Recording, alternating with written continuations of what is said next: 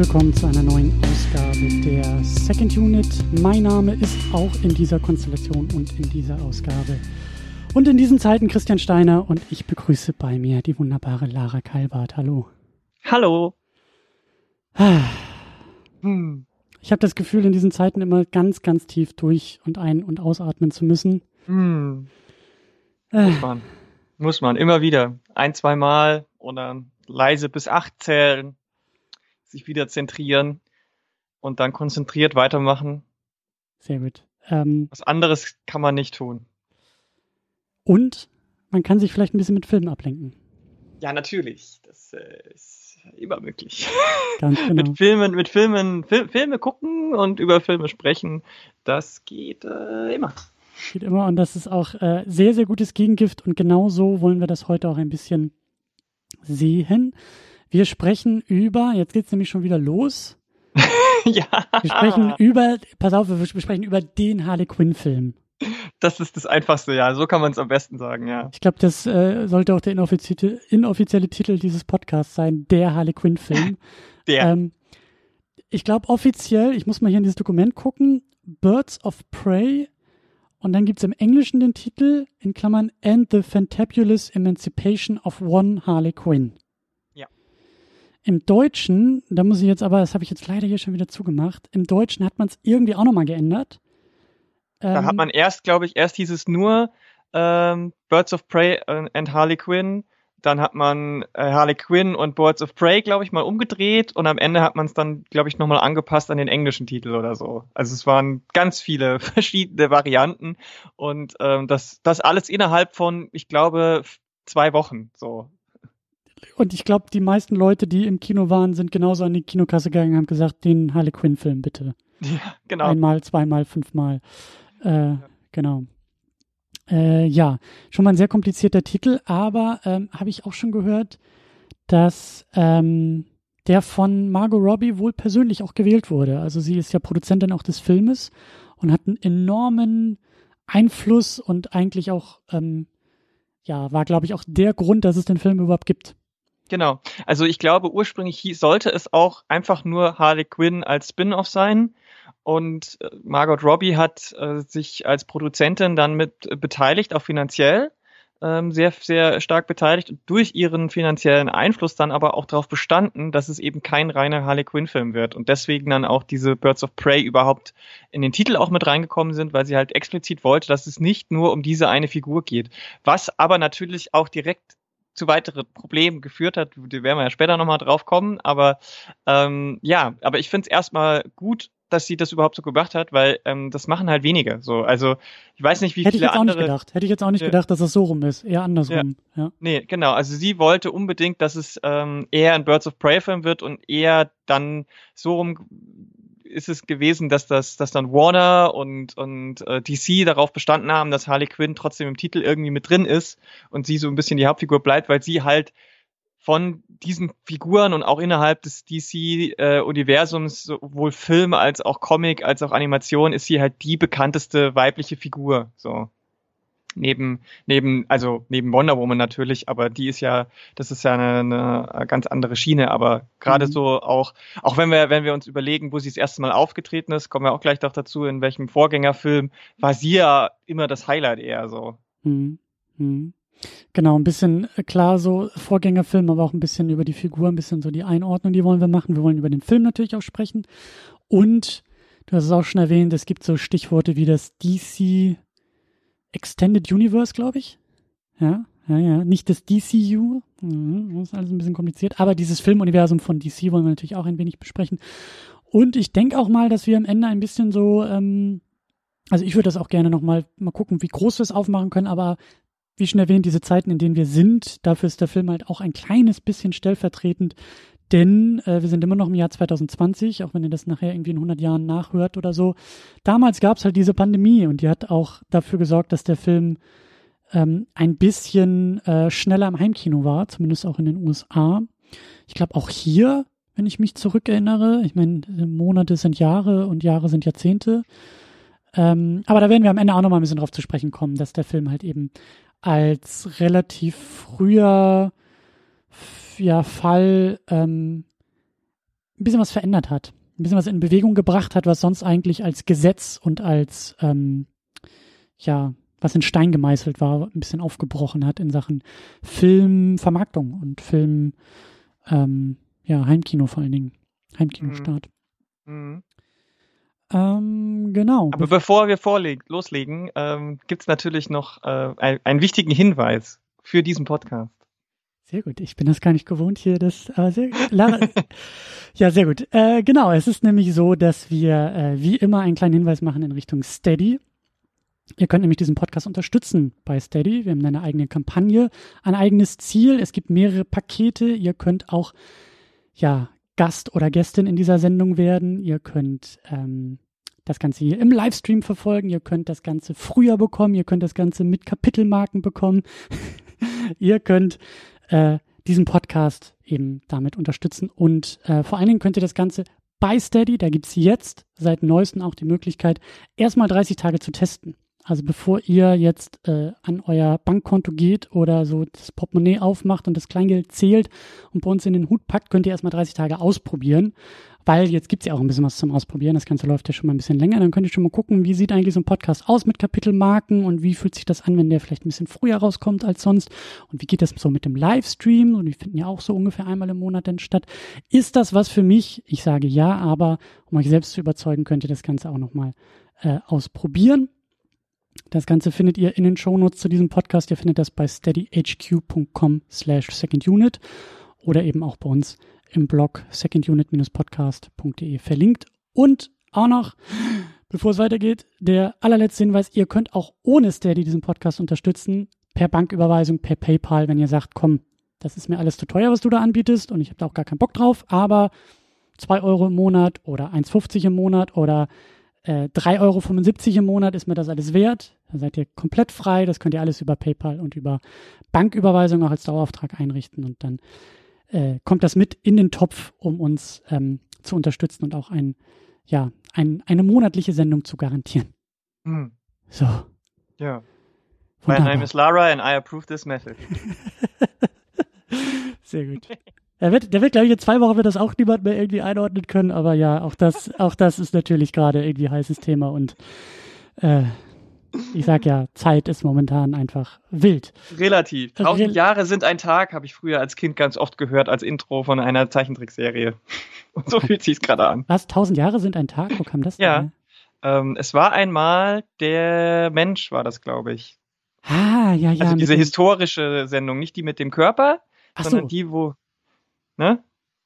Ich kenne das nur mit den, mit den Blutkörperchen, die dann Genau, das war, glaube ich, also das war einmal das Leben und dann gibt es dasselbe ja. nochmal mit Historie und verschiedenen Epochen und äh, geschichtlichen Entwicklungen und das war mal, es war einmal der Mensch und da hat war das Udo Jürgens. Ich glaube, Udo Jürgens hat den, den Titelsong äh, beigebracht und der hieß heißt Tausend Jahre sind ein Tag.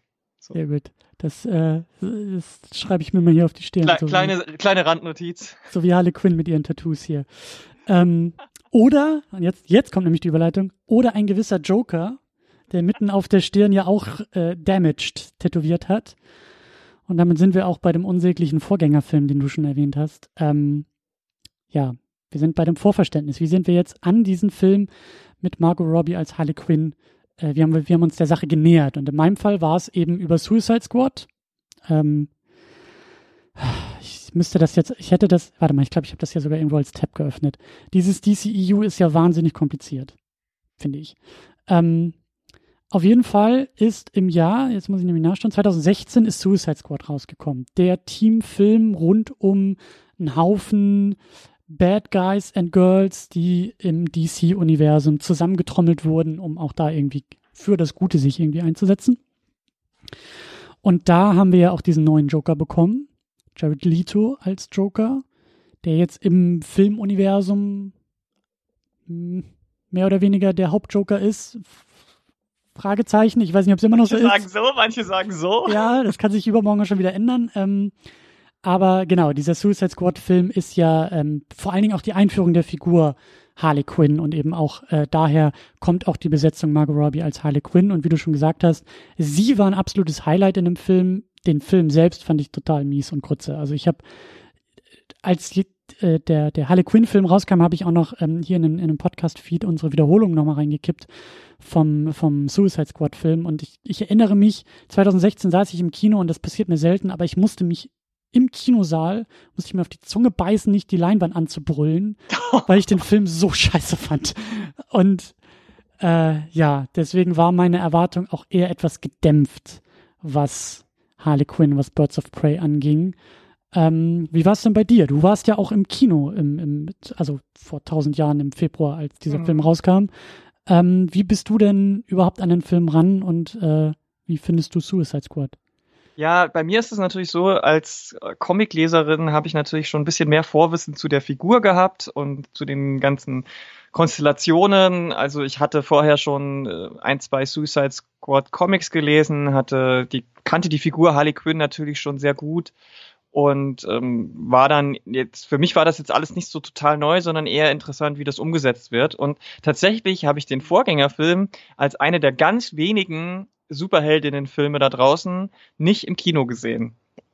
Ich habe Suicide Squad echt erst irgendwie kurz vor ähm, Erscheinen von Harley Quinn, Birds of Prey ähm, im Heimkino geguckt. Habe mhm. ihn mir einfach hier aus der Bibliothek ausgeliehen, damit möglichst wenig Geld verfließen Sehr gut. muss. Sehr gut. Das ist clever, ja. Ja, und ähm, ja, also ich saß vor meinem Fernseher und äh, bin aus dem aus dem Kopfschütteln einfach nicht mehr rausgekommen ähm, und habe auch ein, zweimal laut irgendwie äh, sowas wie Oh mein Gott oder das kann mhm. doch jetzt nicht wahr sein gerufen.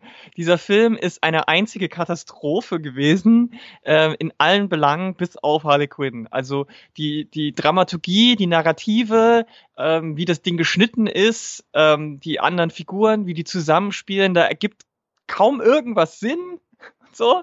Und dann habe ich mir gedacht, okay, ähm, als der erste Trailer für Harley Quinn Birds of Prey rauskam, habe ich mir gedacht, oh, das sieht interessant aus. Das sieht ganz anders aus als Suicide Squad. Auch ihre Figur hat sich irgendwie schon in den Trailern völlig anders angefühlt. Ähm, auch wenn sie natürlich in den Trailern noch sehr bewusst auf dieses ähm, überdrehte, skurrile ähm, ähm, hingewiesen haben. Mhm. Aber ich hatte schon da beim Trailer irgendwie das Gefühl, das ist irgendwie was anderes. Und dann bin ich ins Kino gegangen, in die Pressevorführung und ähm, ich war war erstmal, also ich habe nichts erwartet, wirklich gar nichts. Ich war nicht, hatte keine Vorfreude, ich war auch nicht so angekotzt davon oder so, sondern ich bin einfach sehr neutral rangegangen und ähm, das war war dann dadurch, glaube ich, auch genau das Richtige, weil das ist immer das größte Problem, was man bei, glaube ich, so Superheldinnen-Filmen hat, dass man dass man in irgendeiner Art und Weise zu viele oder die falschen Erwartungen hat. Und ich glaube, wenn man an Birds of Prey, Harley Quinn ohne so äh, große Erwartungen, am besten mit so wenig wie möglich und auch vielleicht wenig Vorwissen wie möglich rangeht, dann hat man, glaube ich, das beste Erlebnis bei dem Film. Mhm. Ich weiß auch noch, Suicide Squad war für mich der, der Film, wo ich dann ausgecheckt bin aus dem DCEU. Also ähm, die Figuren sind es eigentlich immer bei mir. Also eigentlich, also die, die, eigentlich bin ich, was die Figuren und auch was die Comics angeht, so voll auf der DC-Schiene und ich bin eben riesengroßer Superman-Fan und, und, und liebe die Figur über alles und ähm, deshalb blutet meine Seele immer so sehr, wenn ich dann halt im Kino sitze und mir diese Filme anschauen muss seit ein paar Jahren und naja, ähm, ich bin, Suicide Squad war, weiß ich auch noch, das war der, das war der Punkt, wo ich gesagt habe, ich bin, ich bin einfach raus aus der Nummer. So, weckt mhm. mich, wenn es mal wieder interessant wird, aber den Rest verpenne ich einfach. Mhm. Und dann kam, glaube ich, Wonder Woman sogar als nächstes und da habe ich schon im Vorfeld dann auch so die positiven Wellen gehört und mhm. bin dann doch wieder ins Kino, fand den auch ganz toll und, und bin auch großer Fan des Films, eben weil der halt so das ist, was ich auch von diesem Film haben will. So.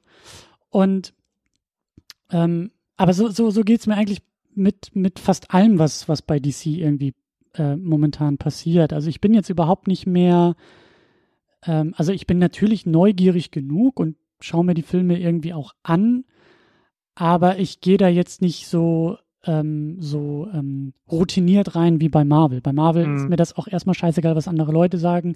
Ich mhm. sitze da in der zweiten Reihe, ich gucke es mir an und wenn ich dann irgendwann sage, hm, war scheiße, dann ist es halt so, bei DC warte ich wirklich auch erstmal. Ich lasse, also ich habe mir die Finger verbrannt und ich habe mir die Finger mhm. zu oft mhm. bei diesen Filmen verbrannt, dass ich sage, jetzt gucken wir erstmal, ob sich die anderen die Finger verbrennen und wenn die schreiend aus dem Kino kommen, weiß ich, ich muss das nicht äh, selber ja, tun. Ja, und ja. Ähm, ja, und das war eben, das war ein bisschen schade. Also das, ähm, der kam ja im Februar raus und das war halt bei uns so ein bisschen mit der Schwangerschaft gerade so, dass das eben nicht mehr ganz so, äh, sagen wir mal, ja, auch die Aussicht so zwei, drei Stunden irgendwie auf so einem auf so einem Kinosessel und so war mhm. halt dann nicht mehr ganz so äh, äh, drin und dann, also wir wollten ihn echt noch gucken. Das wäre dann auch eigentlich der letzte Film gewesen, den wir so äh, dann im Kino geguckt hätten mit dem ganzen Corona-Ding. Aber ähm, haben wir dann halt leider nicht mehr geschafft, in dem Kino zu gucken. Aber die Kritiken, ich kann mich dran erinnern, die Kritiken waren, ähm, waren positiv. Also für mich halt auch überraschend positiv. Ähm, und so, ich glaube, das ganze Word of Mouth-Ding ist besser als gerade auch nach Suicide Squad irgendwie, ähm, also auch, also als ich gedacht hätte. So, das war mhm. wirklich, mhm. ähm, ja, also der Film ist, ist, ist auch, ähm, also finde ich schon, es ist, ist besser und gelungener und runder, äh, zumindest auch als ich gedacht hätte. Mhm. Also gerade auch nach Suicide Squad dachte ich, naja, was, was, was will man auch viel mit der Figur machen? Das war auch so meine Frage. Was, was, was kann das überhaupt für ein Film irgendwie sein und werden? Und bin aber sehr, sehr positiv ähm, überrascht und auch angetan. Ähm, und auch was so die Produktion angeht, aber da, da können wir ja gleich nochmal ein bisschen tiefer auch ähm, ja, eintauchen. Ja. Mhm. Äh, vielleicht kannst du das ja nochmal kurz machen für uns, äh, den Plot zusammenzufassen. Was ist eigentlich da los bei diesem, bei den Birds of Prey? Ja, also es steigt relativ äh, schnell damit ein, dass äh, Harley Quinn erzählt, dass sie äh, und der Joker sich getrennt haben, beziehungsweise ist es halt eine einseitige Trennung. Der Joker hat sich von ihr getrennt und sie tut sich da ein bisschen schwer am Anfang und macht dann so eine Übersprungshandlung und sprengt so das, die, das gemeinsame Symbol der, ähm, der Chemieanlage, wo sie beide mehr oder weniger ja ihre Rolle angenommen haben und mhm. zusammengetan haben in die Luft und dann entspinnt sich daraus auch so ein bisschen äh, ein zweigleisiges äh, Ding, denn zum einen ist damit klar für alle Leute in der Unterwelt in Gotham City, die irgendwann mal ein Problem mit Harley Quinn hatten, und das sind viele Leute, die haben jetzt quasi frei, freie Bahn, da ist jetzt Open Season, weil ich meine, solange sie mit Joker zusammen war, äh, war sie halt unantastbar und hat das halt auch sehr ausgekostet. So, sie hat halt auch wirklich bei vielen Leuten äh, sehr rücksichtslos einfach gemacht und viele Leute auch verletzt und äh, äh, sowohl psychisch, äh, emotional, also physisch. Und die wollen ihr jetzt alle ans Leder. Und gleichzeitig gibt's aber noch den anderen Plot, nämlich äh, Black Mask, Roman Sionis, einer der anderen großen Unterwelts äh, Verbrechensbosse in Gotham City, ähm, der ursprünglich so ein bisschen aus der italienischen Mafia auch kommt der ähm, möchte jetzt so ein bisschen die Macht an sich reißen und ähm, versucht das in dem Sinne zu machen, indem er einen, einen großen ähm, finanziellen Coup macht. Es geht um einen Diamanten, ähm, auf dem mit Laser eingraviert sind die ganzen Kontodaten und Zugangsdaten und was auch immer äh, von einer der reichsten Familien ähm, Verbrecher italienischen Mafia-Familien in Gotham und er will diesen, diesen Stein haben und der wird aber von einer kleinen Taschendiebin, Cassandra Kane, ähm, geklaut, ohne dass sie es weiß, was es ist. Und dann entbringt, äh, äh, entbrennt quasi eine zweite Jagd, nämlich neben der Jagd auf Harley Quinn auch noch die, der, die Jagd auf Cassandra Kane und den Stein. Und die treffen sich dann quasi und ähm, äh, diese zwei Gesuchten und äh, Harley Quinn macht dann halt auch so ein bisschen den Deal, dass sie sagt, okay, ich besorge dir den Stein, dafür lässt du mich am Leben.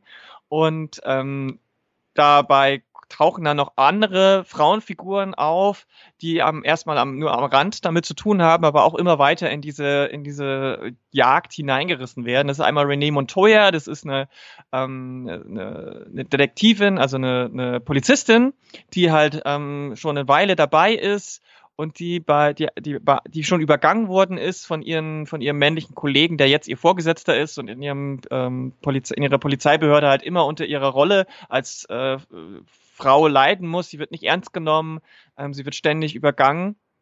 Dann haben wir ähm, noch ähm, Dana Lance, die bei Roman Sionis arbeitet, eher so als äh, erst erst als so als hübsche Bar, Barsängerin und dann ähm, als Fahrerin ähm, und dann kommt noch äh, Huntress dazu, die ähm, quasi aus dieser Verbrechens aus der italienischen Verbrecherfirma Firma sag ich Familie kommt ähm, die deren Stein das ursprünglich war und die als einzig überlebt hat, als äh, Sionis die Familie umbringen wollte und deswegen auf Rache aus ist.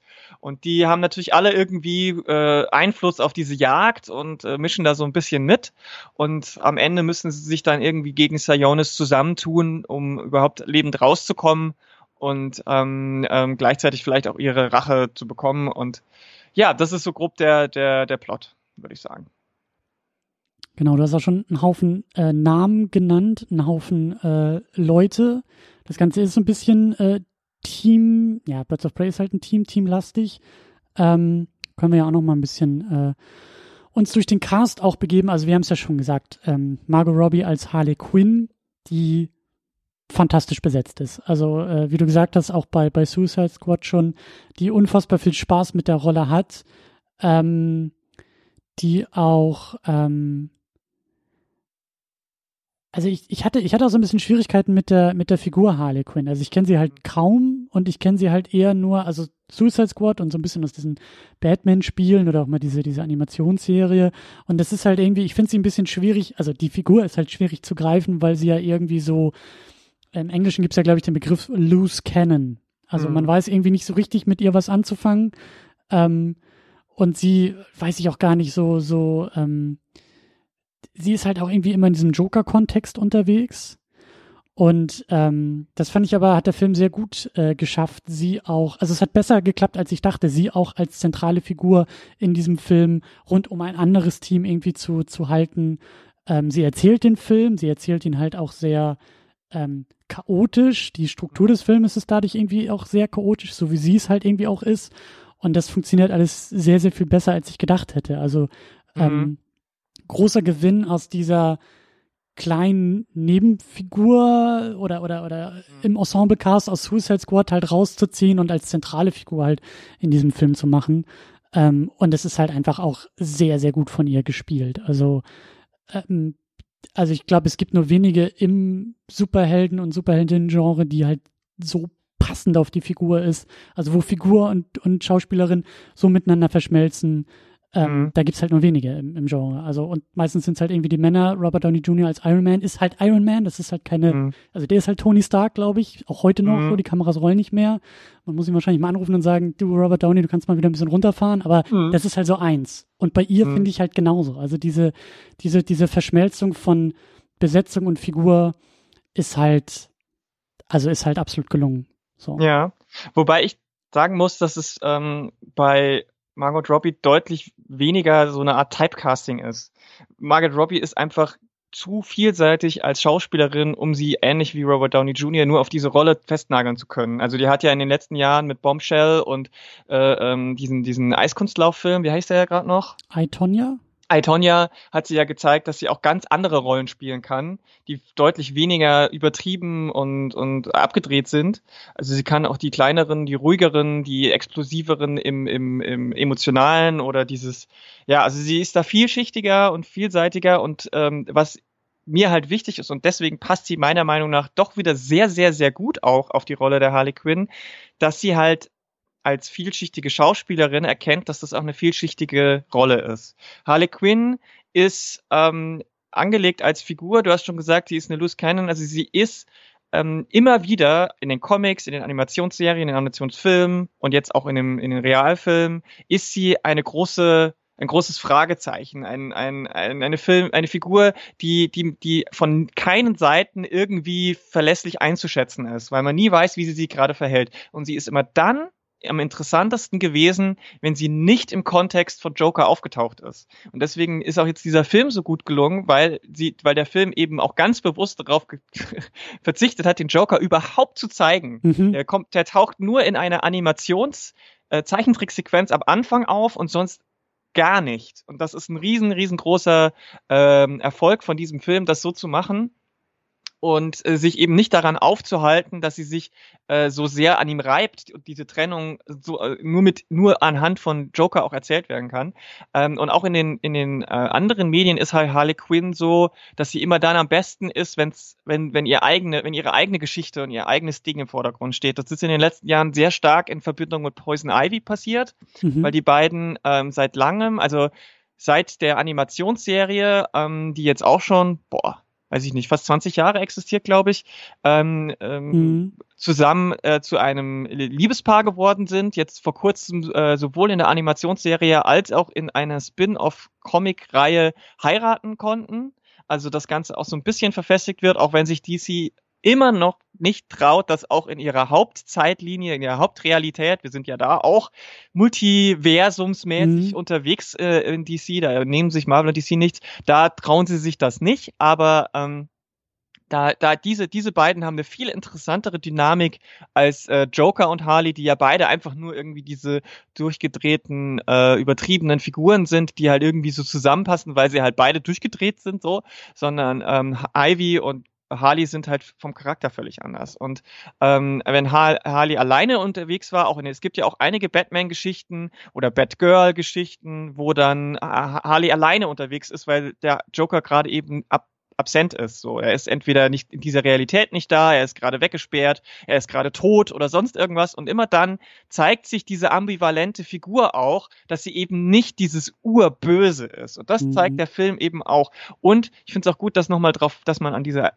Performance und auch an dem Drehbuch immer wieder so an kleinen Momenten erkennt, dass Harley Quinn auch sehr, sehr, sehr intelligent ist. Ne? Das wissen halt auch die wenigsten, dass sie äh, ein abgeschlossenes Studium in der Psychologie hat, in der Analyse und Verhaltenspsychologie. Die, wissen, die Leute wissen halt nur, ja, die war irgendwie die Therapeutin vom Joker. Nee, die war, die hat, die, die ist sehr schlau und die analysiert halt nicht nur den Joker, sondern alle um sich herum und das kommt in dem Film auch immer wieder vor und deswegen ist sie auch gut für dieses Team und für diesen Film als zentrale Figur, weil sie eben auch clever genug ist, ganz schnell Situationen und Menschen zu lesen. Und das spiegelt sich in ihr wieder. Gleichzeitig hast du aber eben diesen, diesen, dieses Gegenstück mit, okay, aber sie ist halt auch irgendwo diese gebrochene Figur. Und deswegen hast du dann auch diese, diese Erzählweise, diese, diesen nicht äh, glaubwürdigen auktorialen Erzähler in ihr. So, also sie erzählt, äh, so wie sie die Geschichte erlebt, in irgendeiner Reihenfolge, wie sie es für sinnvoll hält und springt auch hin und her. Das ist jetzt nichts völlig Neues in der Filmwelt. Das haben auch andere Filme vorher schon gemacht, auch andere Filme abseits von Superheldinnenfilmen, aber es passt halt zu ihrer Figur so richtig gut. Und trotzdem ergibt der Film, wenn man ihn anschaut, irgendwo immer Sinn und hat einen roten Faden. Also man fühlt sich nicht verloren, finde ich, wenn man den Film äh, auf diese Art und Weise guckt. Ähm, die Schwächen, die die Narration und die Dramaturgie hat, die kommt nicht durch diesen Kniff, sondern eher durch, sag ich mal, Eingriffe aus im Schnittbereich, die vielleicht von anderer Stelle kommen. Also die, die, die liegen nicht im Konzept, glaube ich. Hm. Ähm, jetzt, wo du das so erzählst, kommen auch so ein paar Wunden so, so alte Kriegswunden, so fühlt sich das bei mir gerade an. Ich muss immer wieder mehr an Suicide Squad denken, weil da war ja die, also es war ja auch die, die Origin Story von, von ihr und dem Joker irgendwie, oder zumindest von ihr. Und das war ja auch alles um diese, um diese Beziehung herum irgendwie gestrickt und auch diese, diese, diese absolut, ähm, ja, auch diese, diese, ähm, gestörte Beziehung eigentlich zwischen den beiden. Ne? Also sie wollte doch die ganze Zeit irgendwie nur seine Aufmerksamkeit und schmeißt sich deshalb da mit ihm in dieses komische äh, in diese komische Chemikalien und auch mhm. diese, diese, diese, daran kann ich mich irgendwie noch erinnern. Das hat die ganze Zeit in dem Film war es die ganze Zeit, mag er mich, mag er mich nicht, aber er muss mich doch mögen und das ist alles, was mich hier irgendwie auszeichnet. Plus, mhm. ich hab, guck mal, wie knapp meine Hosen sind und guck mal, wie schön ich mir das T-Shirt über den BH ziehen kann. So, das waren die zwei zentralen Dinge irgendwie in diesem Film. Und das ist halt hier beides komplett halt raus. Also dieses Übersexualisierte findet hier überhaupt nicht statt. Also mhm. muss es halt in keinster Weise in dieser Konstellation. Und bei, äh, und, und dadurch, dass der Joker weg ist, kann sie halt auch mal irgendwie mehr sagen als, hallo, ich bin die Freundin vom Joker. So. Genau. Und das, das gefällt mir beides auch sehr, sehr, sehr, sehr gut. Und ich muss halt sagen, bis zu dem Film, also kann mich halt nicht erinnern an andere Erzählungen, wo mhm. Harley so im Vordergrund stand. Also ich kenne sie halt immer nur als Beiwerk vom Joker.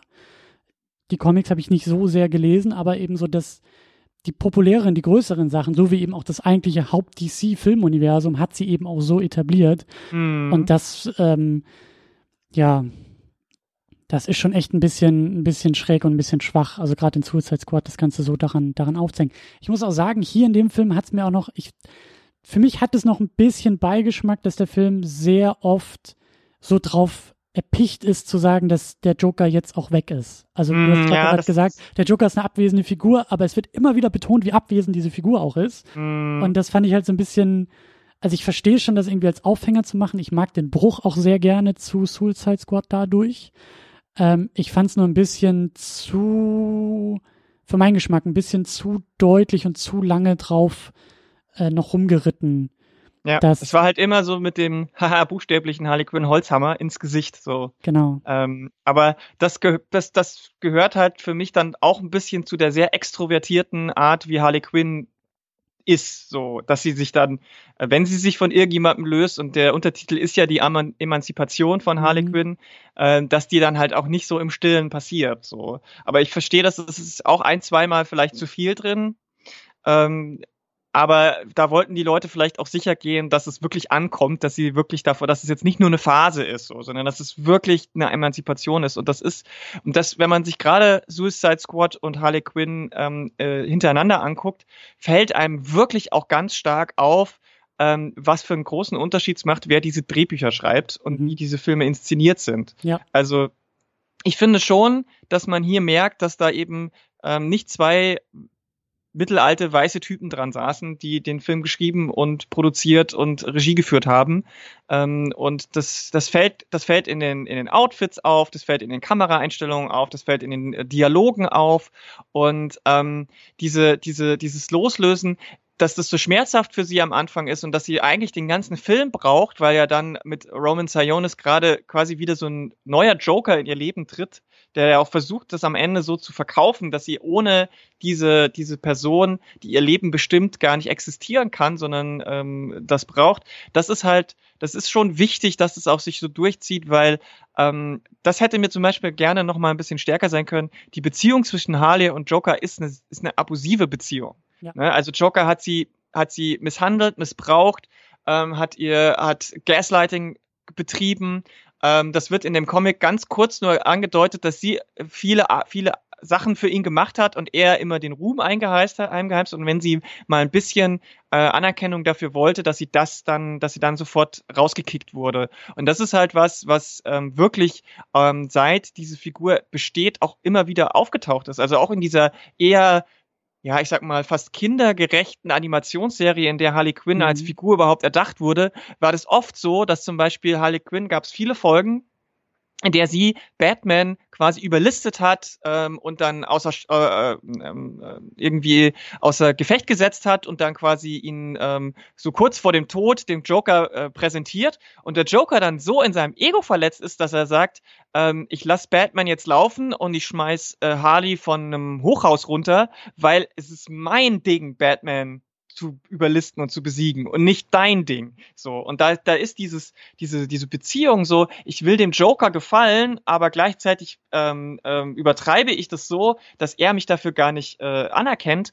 Äh, das ist wird dadurch deutlicher und das fehlt mir hier ein bisschen in diesem Film diese diese diese diese schwierige Beziehung so. Hm. Ähm, warum's, und weil das nämlich auch meiner Meinung nach, das wäre, ist halt für mich auch der Grund, warum das so für mich in Ordnung geht, dass sie da immer wieder so drauf rumreitet auf dieser Joker-Sache, weil das halt wirklich extrem schwierig ist, sich aus so einer Beziehung zu lösen, die auch so in so Extremen gelebt hat. Aber ähm, ja, am Ende des Tages muss man natürlich auch sagen, wir reden hier von einem, schon von einem sehr massenmarktgetriebenen Superheldinnenfilm. Und der, der, der Fakt, dass wir überhaupt über solche tiefen Themen reden können an einer Figur wie Harley Quinn, finde ich halt, also, wo hat man denn sowas Vergleichbares in anderen Superheldinnenfilmen? Das. Schwierig. Das stimmt, aber, Selten. das stimmt, aber das, das hätte ich, das hätte ich mir auch ein bisschen mehr noch, noch gewünscht, so diese, diese Ablösung, so. Also der Film geht das ja relativ schnell durch, was ich auch sehr charmant finde, in dieser Cartoon-Sequenz und ähm, setzt damit ja auch so die Prämisse, so Joker weg, so hier bin ich und jetzt geht's um mich und dann geht's halt weiter. Das, das, äh, ähm, es wäre dann wahrscheinlich aber auch nochmal ein anderer Film. So, das, Genau, das war vielleicht auch der ursprünglich geplante Film. So. Mhm. Und ähm, durch Margot Robbie wurde das vielleicht dann eben auch mehr auf diesen Teamfilm gedreht. Aber das habe ich ja vorhin schon gesagt, genau darin liegt dann vielleicht auch so ein bisschen das Problem und die Schwäche des Films, weil die anderen Figuren dadurch so sehr in den Hintergrund geraten, dass es eben nicht der erwartete Teamfilm ist, den vielleicht sich viele oft, haben bei einem Film, der Birds of Prey heißt. Das stimmt. Ähm, lass uns noch ein bisschen weiter, du hast es auch gerade schon als Stichwort genannt, ne? Also es sind halt eben äh, nicht die, die üblichen Verdächtigen, die hier irgendwie den Film gemacht haben und ähm, äh, äh, sowohl in Regie als auch beim Drehbuch. Es ist nämlich die Regie von Kathy Yan, die vorher, glaube ich, noch gar nicht so viel gemacht hat. Und das Drehbuch geschrieben ist von Christina Hudson. Die hat auch den Bumblebee-Film geschrieben. Und was ich sehr schön finde, äh, bei aller Kritik am äh, DC-Filmuniversum, die scheint jetzt auch weitermachen zu können. Hm. Die soll nämlich das Drehbuch für den Flash-Film schreiben. Ja. The Flash, der irgendwie für 2022 äh, angekündigt ist hoffentlich. Und ähm, sie äh, hat schon ein Credit für ein Drehbuch zu Bad Girl, also als mhm. Film. Ähm, Fände ich, fänd ich sehr, sehr gut, äh, wenn auch das ähm, vielleicht auf der Ebene im DCEU ein bisschen konstanter konstantere Besetzung so hinter den Kulissen irgendwie stattfindet. Ja, vor allem, weil die vorige Konstante von Scott Snyder halt immer wieder auf die Fresse gefallen ist. So daran, daran, daran scheiterten ja einfach auch viele Filme vorher, also eben die großen Batman wie Superman und, und Co. und, und auch Justice League und so, die haben, ja. die hatten ja auch eine Linie, aber das war halt nicht keine gute Linie so. Ja, ja. Und äh, Wonder Woman konnte sich glücklicherweise größtenteils davon emanzipieren, aber hat auch noch sehr darunter gelitten, finde ich, äh, gerade im Finale am Ende mhm. äh, von diesem Einschlag. Und wenn jetzt über eine neue, über eine andere Autorin, die auch vielleicht einen frischeren Wind reinbringt, äh, eine andere Linie eingeschlagen wird, finde ich das persönlich auch super gut. Vor allem, weil die Figuren, die du jetzt gerade auch aufgezählt hast oder die, die, die jetzt noch kommen, ähm, auch eher zu diesem Stil passen. Also auch ein Flash ist halt einfach nicht dieser ja, Dark ja, Grim ja, Typ und äh, Batgirl, auch wenn sie viel Scheiße erlebt in ihrem Leben, ähm, ist nicht die diese diese ist nicht so wie Batman oder ist nicht so wie Jason Todd Red Hood oder so, sondern oder Nightwing, sondern die hat auch ganz andere Charaktere so. Ja. Und deswegen glaube ich passt es auch ganz gut. Ja. Dann, ähm, wie schon erwähnt, Margot Robbie ist sehr, sehr gut besetzt in der Rolle und das äh, wollte ich nämlich auch noch erwähnen. Sie ist halt auch, ähm, also gerade in einem Genre genieße ich das sehr, wenn Leute, wenn man sehen kann in der Performance, dass Leute verstehen, was sie hier auch gerade für einen Film machen. Mhm. Es gibt nämlich manchmal so Leute, die werden dann halt, also auch in relativ zentrale Rollen so in dem Genre irgendwie äh, besetzt und sind sich dann aber manchmal auch ein bisschen zu schade dafür, stehen so ein bisschen über den Dingen hm. und, und, und spulen da so ein bisschen was ab und, und ähm, ich finde nämlich, dass ähm, Ewan McGregor auch sehr gut besetzt ist in dem Film. Also sowohl auf der, ich meine, da kann man schon wieder drüber streiten, das können wir vielleicht auch nochmal machen, aber so Harley Quinn ist jetzt hier vielleicht nicht die Heldin, aber mhm. sie, ist, sie ist mhm. zumindest die Protagonistin so ja. und ist halt voll drin in dieser Rolle. Und auf der Gegenüberseite, ähm, hast du schon erwähnt, als Black Mask ist Ewan McGregor, der halt auch unfassbar viel Spaß hat, so als Mafiosi, Mobster aufzutreten, auch irgendwie so ein bisschen unsicher in seinem Verhalten, aber das macht er mit jede Menge Gehabe irgendwie wieder gut. Und ich fand das halt, ich, das hat mir sehr, sehr viel Spaß gemacht, weil ich das Gefühl hatte, dass er auch versteht, was er da für einen Film macht. Und mhm. ja, man darf in diesen Rollen auch Spaß haben. Und nein, das ist jetzt hier eben nicht mehr äh, populärer Schund, ja, mit mhm. dem man mhm. sich irgendwie beschmuddelt und beschmutzt, sondern so go for it, so ja. zieh durch. Und das hat er halt auch gemacht und das hat mir sehr, sehr viel, ja. Sehr viel Spaß Ja, gemacht. ich finde, dass, dass das Stichwort Spaß an der Rolle haben, das trifft, glaube ich, echt auf den Film allgemein zu. Ich glaube, das merkt man in jeder Rolle. Alle Leute, die da mitspielen, hatten einfach Spaß an diesen Rollen. Ja. Die haben sich da auch reinfallen lassen. Die haben jetzt nicht versucht, auf Teufel komm raus in die eine oder andere Richtung irgendwas auf Krampf zu machen, sondern die haben, die haben genau, die hatten einfach gesagt, okay, ich nehme das jetzt an, das ist ein, das ist auch ein ein Unterhaltungsfilm, der zwar jetzt nicht nur Blödelei enthält, aber der halt wirklich auch, wo man sich ein bisschen gehen lassen kann. Und ich finde gerade Ewan McGregor ist jetzt ähm, jemand, der, den, den man auch in so einer Rolle noch nicht so oft gesehen hat. Und ich finde es super, dass er sich dann auch da reinsetzt und sagt, okay, und ich gebe jetzt da auch mal äh, ein bisschen Gas drüber über den über den Drehzahlbereich und ähm, das finde ich das finde ich auch das sehr gut gelungen ist. Viele Leute kritisieren ähm, gerade die Antagonistenseite mit ihm und Victor Sass. Ähm, ich dagegen finde das genau richtig so. Ich finde das genau richtig so. Auch die Figur Black Mask ist zwar in den Comics oft düsterer und, und, und härter geschrieben, aber auch jedes, in, auch in ihr steckt schon in ihren Origins diese Unsicherheit, dieses, dieses, ähm, die, die, diese toxische Männlichkeit, die man dadurch versucht zu kompensieren, dass man mega brutal ist, so. Ähm, das, das, äh, das steckt in der Figur drin und das spielt er einfach auch so locker weg. Das nimmt man ihm in jeder Sekunde ab. Und ich glaube, das hätten nicht so viele andere ähm, Schauspieler geschafft, diese Rolle auch so zu spielen, ohne dass sie ähm, campy wirkt oder, oder ob sie auf der anderen Seite einfach zu ernst wirkt, so zu verkrampft, so zu böse. Ähm, sondern genau diesen Mittelweg zu finden zwischen, äh, wenn mich keiner sieht, dann bin ich total unsicher und äh, nach außen muss ich aber den großen Macker ähm, irgendwie machen und das, das kriegt Ewan McGregor einfach super gut hin deswegen finde ich es fast schade, dass die Figur in Zukunft nicht mehr auftreten kann. Das, genau, genau das. Ja, ich wollte es noch nicht vorwegnehmen, aber genauso saß ich da auch am Ende, als er, also ich meine, klar, wir werden diesen Film spoilern. Ähm, ihr solltet den Film geguckt haben, bevor ihr euch sowas hier anhört, aber als er da so in die Luft fliegt, saß ich halt wirklich davor und dachte so, oh, hm, schade. Das ist halt auch ungewöhnlich. Auch das ist, da ist der Film ja. mutiger als alle anderen vorher, so. Ja, aber ich fand's halt auch schade, ihn halt so, also, ja. ist vielleicht auch gut so, dass wir ihn jetzt nicht in 20 weiteren Filmen irgendwie haben und er tatsächlich irgendwann keinen Bock mehr hat.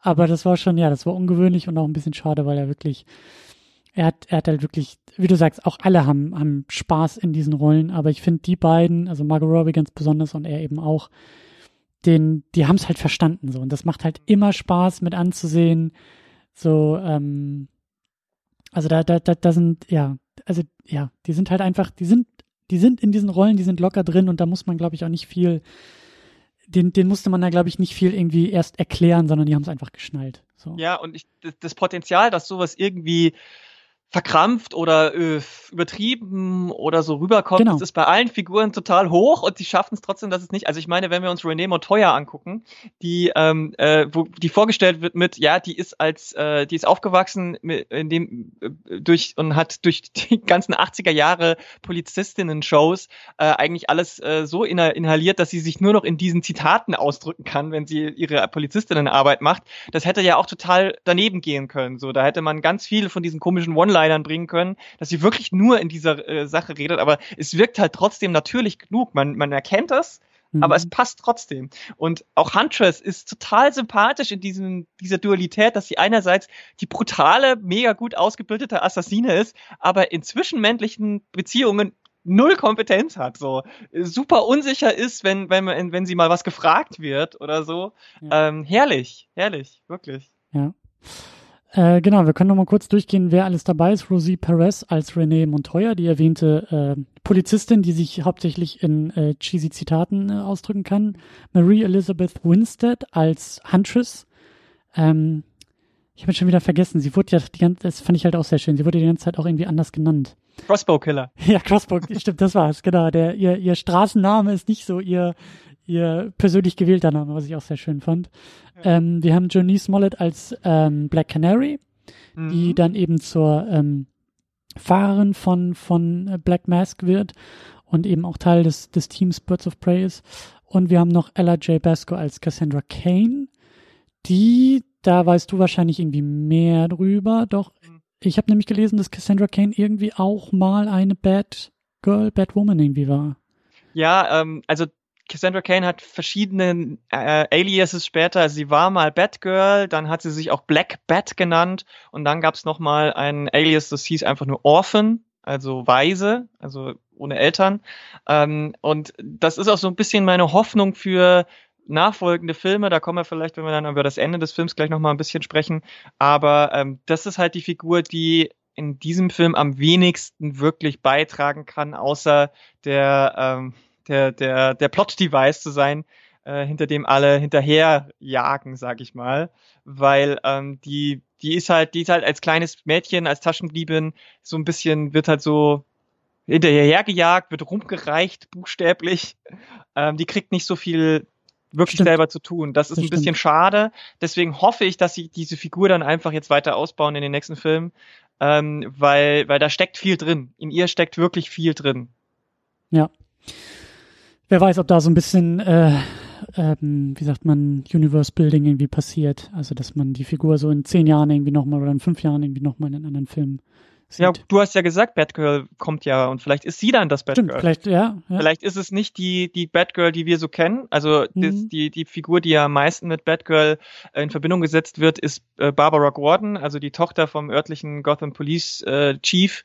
Ähm, und äh, es gibt aber, es gab schon immer mehrere Batgirls, so wie es auch äh, mehr als eine Batwoman gab, aber Batgirls gab es wirklich, glaube ich, drei oder vier verschiedene und vielleicht ist es ganz gut, wenn man eben mal eine andere nimmt und nicht die zu erwartende äh, Barbara Gordon, weil die hat halt auch nicht so eine interessante Backstory. Die ist halt die Tochter vom Poli Polizeichef und äh, ist dann hat dann den Konflikt, dass sie zum einen irgendwie eben dieses Vigilante-Ding macht, aber zum anderen eben auch ihren Vater als äh, hm. äh, Gegner dann quasi immer hat, weil sie ihm nichts davon sagen kann. Und Cassandra Kane bringt halt eine ganz andere Geschichte, eine ganz andere Dynamik mit, wo man viel, viel, viel mehr machen kann, als nur diese sehr alteingesessene, ja, eigentlich bin ich ja eine Kriminelle, aber auf der anderen Seite mache ich halt das, was mein Vater nicht hinkriegen kann wegen Bürokratie und Co. oder so. Mhm. Ähm, deswegen hoffe ich einfach mal, wenn jetzt auch die ähm, Drehbuchautorin die gleiche bleibt, dass sie dann einfach Cassandra Kane nehmen.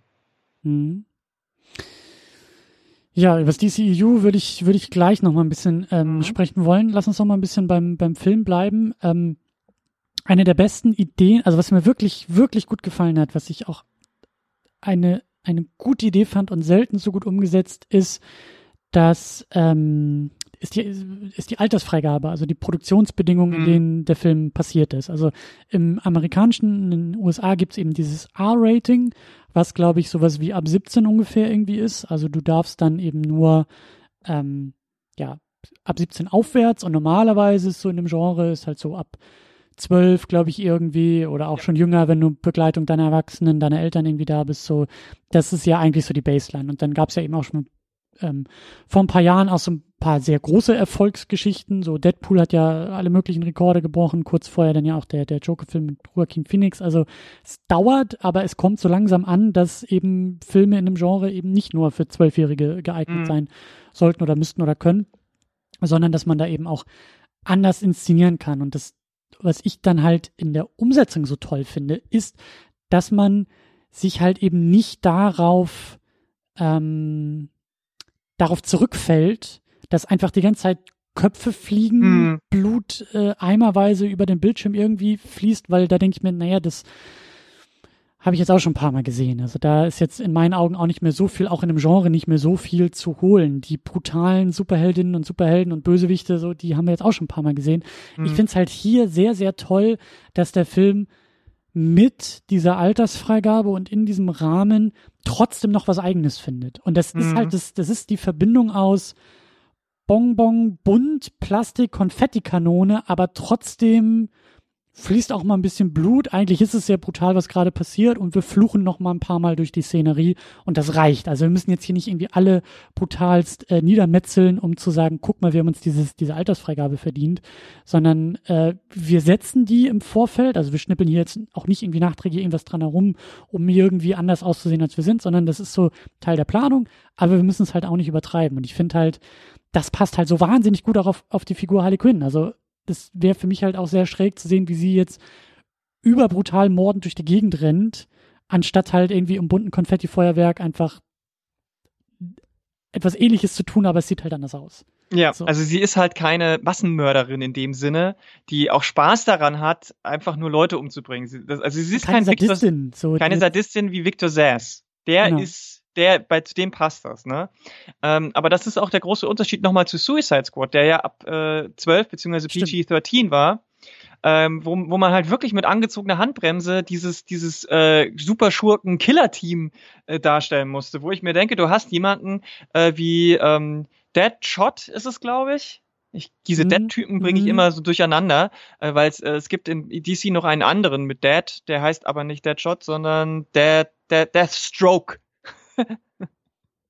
Aber Deadshot, der ist ein Auftragskiller. Und der, der interessiert sich auch nicht für, für, der hat, also der ist brutal. Dann hast du so jemanden wie diesen äh, äh, Feuerspei-Typen und dann noch so eine, noch andere, also äh, da passte das PG-13 halt auch nicht, weil man da immer mit angezogener Handbremse sein musste.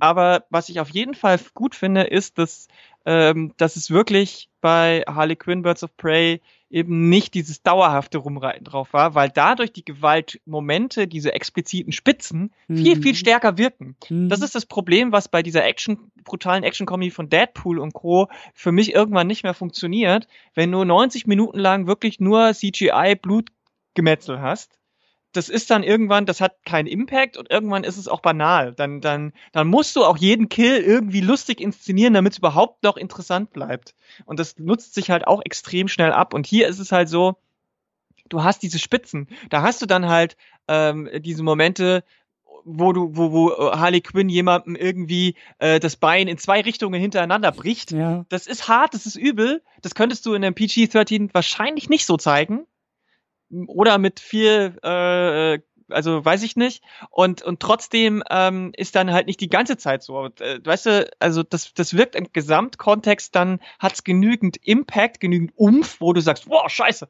Aber es ist dann halt nicht die ganze Zeit so. Und das finde ich halt auch gut. Und zusätzlich diese ganze Inszenierung, dieses wirklich sehr bunte, neonfarbene und auch, ähm, dass sie eben nicht sich an die Zähne bewaffnet irgendwie durchballert, sondern halt auch in ihr, der Wahl ihrer Waffen, nenne ich es jetzt mal, sehr abseits der ausgetretenen Pfade ist, macht das Ganze eben auch interessant, ohne eben die ganze Zeit diese Rücksicht nehmen zu müssen. Das finde ich auch gut so. Ähm, und ich finde es auch gut, dass sie trotzdem nicht alles ausgenutzt haben, was sie hätten ausnutzen können. Denn zum Beispiel gibt es ja diese eine Szene, wo Roman Sionis und Victor Sass diese ähm, asiatische äh, ähm, Verbrecherfamilie quasi umbringt. Und äh, da hätte man zeigen können, wie Victor Saas das macht. Mhm. Aber man sieht's nicht. Mhm. Und das fand ich zum Beispiel auch gut. Ich fand auch, also ich musste vor allen Dingen an diese Szene im Polizeirevier denken, wo Harley mhm. Quinn da irgendwie reinstürmt mit ähm, ihren, ihren Konfettikanonen und Baseballschlägern und Holzhammern und äh, ich weiß nicht, ich glaube, eine Shotgun ist irgendwie auch noch dazwischen. Ja. Also, ähm, das ist halt, also es wäre halt es wäre, es wäre falsch gewesen, diese Figur halt in so etwas hyperbrutales irgendwie zu überführen, um zu sagen, guck mal, was wir können. Und wir sind auch wirklich ab 16, 17, 18 hier in diesem Film, sondern mhm. es passt halt irgendwie auch, auch in diesem Rahmen. Und wie du sagst, dann gibt's halt die Momente, wo sie wirklich den Leuten da im, im, im Club irgendwie auf die Beine springt und denen die Beine bricht. So. Und das ist halt auch übel. Oder eben auch ähm, die, die, die Bösewichte, die da halt irgendwie auch äh, äh zur Sache gehen. Mhm. Ähm, das, ich finde das sehr, ich, ich fand das sehr schön. Ich fand das sehr, sehr rund und eben auch so der, der gesamte Stil in dem Film. Also auch wie sie da am Anfang diese Fabrik in die Luft jagt und das Ganze halt so ein riesengroßes Feuerwerk, buntes Feuerwerk mhm. irgendwie entsteht. Das, das, das finde ich schon, das finde ich sehr gelungen. Das finde ich sehr das gelungen. stimmig, es ist stimmig, ne? Und eben auch nicht, also für mich hat das keinen kein, kein billigen Marvel-Abklatsch oder sowas. Genau. Also ich fand, ich fand, der Film ist in sich sehr, geruht und gesichert und ich habe da jetzt kein, keine Kopie der Guardians of the Galaxy irgendwie gesehen, sondern, ähm, sondern was eigenes und ähm, ja. Ja, das andere ist natürlich auf der anderen Seite, dass es nicht immer funktioniert, weil gerade wenn es dann auf die auf die Endszene zurückkommt, hatte ich das Gefühl, dass sie dann schon so ein bisschen zu viel auf dieses, ähm, wir müssen das jetzt irgendwie auf nicht auf Krampf, aber so ein bisschen sehr auf diese skurrile mhm. und äh, äh, abseits und eigene Harley Quinn Schiene. Also allein, dass es halt wieder so ein verlassener Amusement Park sein musste. Stimmt das ist was, das ist ein Klischee, was ich halt auch äh, nicht mehr unbedingt brauche und das äh, erinnert mich dann doch wieder zu sehr an den Joker. Ich meine, es ergibt schon irgendwo Sinn, weil sie halt natürlich die Orte kennt, die sie mit dem Joker schon vorher irgendwie ähm, ähm, mal benutzt hat, aber das fand ich schon ein bisschen schwierig und die Kampf- und Action-Szenen, die dann daraus folgten, waren dann auch wieder, da hatte ich dann das Gefühl, jetzt wirkt es fast wieder wie ab 13 mhm. oder 12 weil da fehlte mir dann ein, zweimal so ein bisschen der Wump-Effekt. Mhm. So. Klar, es ist immer noch krass, wenn Huntress mit ihrem Crossbow den Leuten die Pfeile in, in, in die Kehle schießt, aber das ist so schnell und kurz. Und wenn dann Harley Quinn irgendwie auf Rollschuhen äh, durch die Gegend heizt und den Leuten halt fünfmal mit einem Baseballschläger irgendwie aufs Hirn haut, da fehlt dann irgendwie so ein bisschen die Balance am Ende und äh, man erwartet halt nochmal so eine Steigerung. Aber es ist, ich finde immer noch, ähm, besser gelungen als fast alle anderen Endsequenzen von DCEU-Filmen, so, die dann sich in einem CGI was weiß ich, Wulst er, ergehen, wo dann, wo dann irgendwie sämtliche Kraft und, und Energie verloren geht, wenn die irgendwie sich dann nur noch irgendwelches Bobby-Zeug und Riesenhäuser oder Blitze um die Ohren schmeißen. Da, da fehlt mir dann auch der, der Impact. Und da war hier Harley Quinn zumindest bodenständig genug, dass es, dass es diese Energie noch verspürt hat, auch wenn sie vielleicht in manchen Punkten so ein bisschen, ja, unterwältigend war. Hm, ähm, ich fand das auch sehr äh, klug. Also das ist ähm, im Vorfeld hat man sich ja dazu entschieden, das Ganze eben nicht als so ein 300 Millionen Dollar äh, Greenscreen CGI Bombast äh, Gewulste zu machen, sondern auch das ist ja eine relativ ähm, junge, aber ich finde sehr offensichtliche Erkenntnis auch fürs Genre. Es muss halt nicht alles auf dem Avengers-Level irgendwie stattfinden. Sowohl was das Budget angeht, aber auch was die Erzählung angeht. Wir müssen nicht irgendwie 200.000 Leute in einem Film rumrennen haben, die irgendwie ein oder unendliche Universen retten, sondern man kann auch mal alles ein bisschen bodenständiger machen und es kann auch mal gerade mit Figuren, die vielleicht aus anderen Filmen schon bekannt sind, aus Teamfilmen ihren eigenen Film bekommen, so diese diese diese Nebengeschichten. Also ich vergleiche das halt immer mit mit mit Comic-Ausgaben. Es muss halt nicht irgendwie alles die äh, Superman-Ausgabe Nummer 1000 sein, wo es darum geht, irgendwie das ganze Ding zu zelebrieren, sondern man kann auch in so einem Film eine Ausgabe Nummer 637 sein, die halt einfach nur eine schöne, in sich einigermaßen geschlossene Geschichte erzählt, wo man sagt, mhm. schöne, so das unterhält für die zwei Stunden und das, das reicht. Und das finde ich halt auch sehr gelungen, dass Harley Quinn eben nicht, also ich glaube, der Film hat irgendwie so maximal 100 Millionen gekostet, äh, finde ich sogar noch relativ teuer, aber das Ganze halt eben in so einem ähm, sagen wir mal, also das ist ja mehr so ein mittleres Budget. Ne? Also in Hollywood. Solche, für solche Filme und äh, Franchises, ich glaube, er hat äh, knapp 90, also 86 oder 87 Millionen hat er gekostet. Das ist, wenn man das mit anderen äh, Superheldinnen auf dem Level vergleicht, mit mehr als einer Hauptfigur auch deutlich äh, unter dem, was man so erwartet. Klar, ich meine, Deadpool hat, glaube ich, noch weniger gekostet, der erste, aber da ähm, da passiert ja auch viel weniger, da sind viel weniger Leute dabei und so. Ähm, aber hier finde ich das vom Budget her, wenn man das mit den anderen, wenn man es mit Suicide Squad vergleicht, wenn man es mit äh, Batman, ja, ja. Superman vergleicht, äh, Wonder Woman und was weiß ich nicht alles, Man of Steel, dann ist das ein Budget, was, was eher am unteren Level von das und dieses mit, mit mittlere Budget, was halt auch kein, ist ja kein Low-Budget-Film oder sowas, ähm, das hat dem Film, glaube ich, auch gut getan, weil sie sich dann nicht überhoben haben.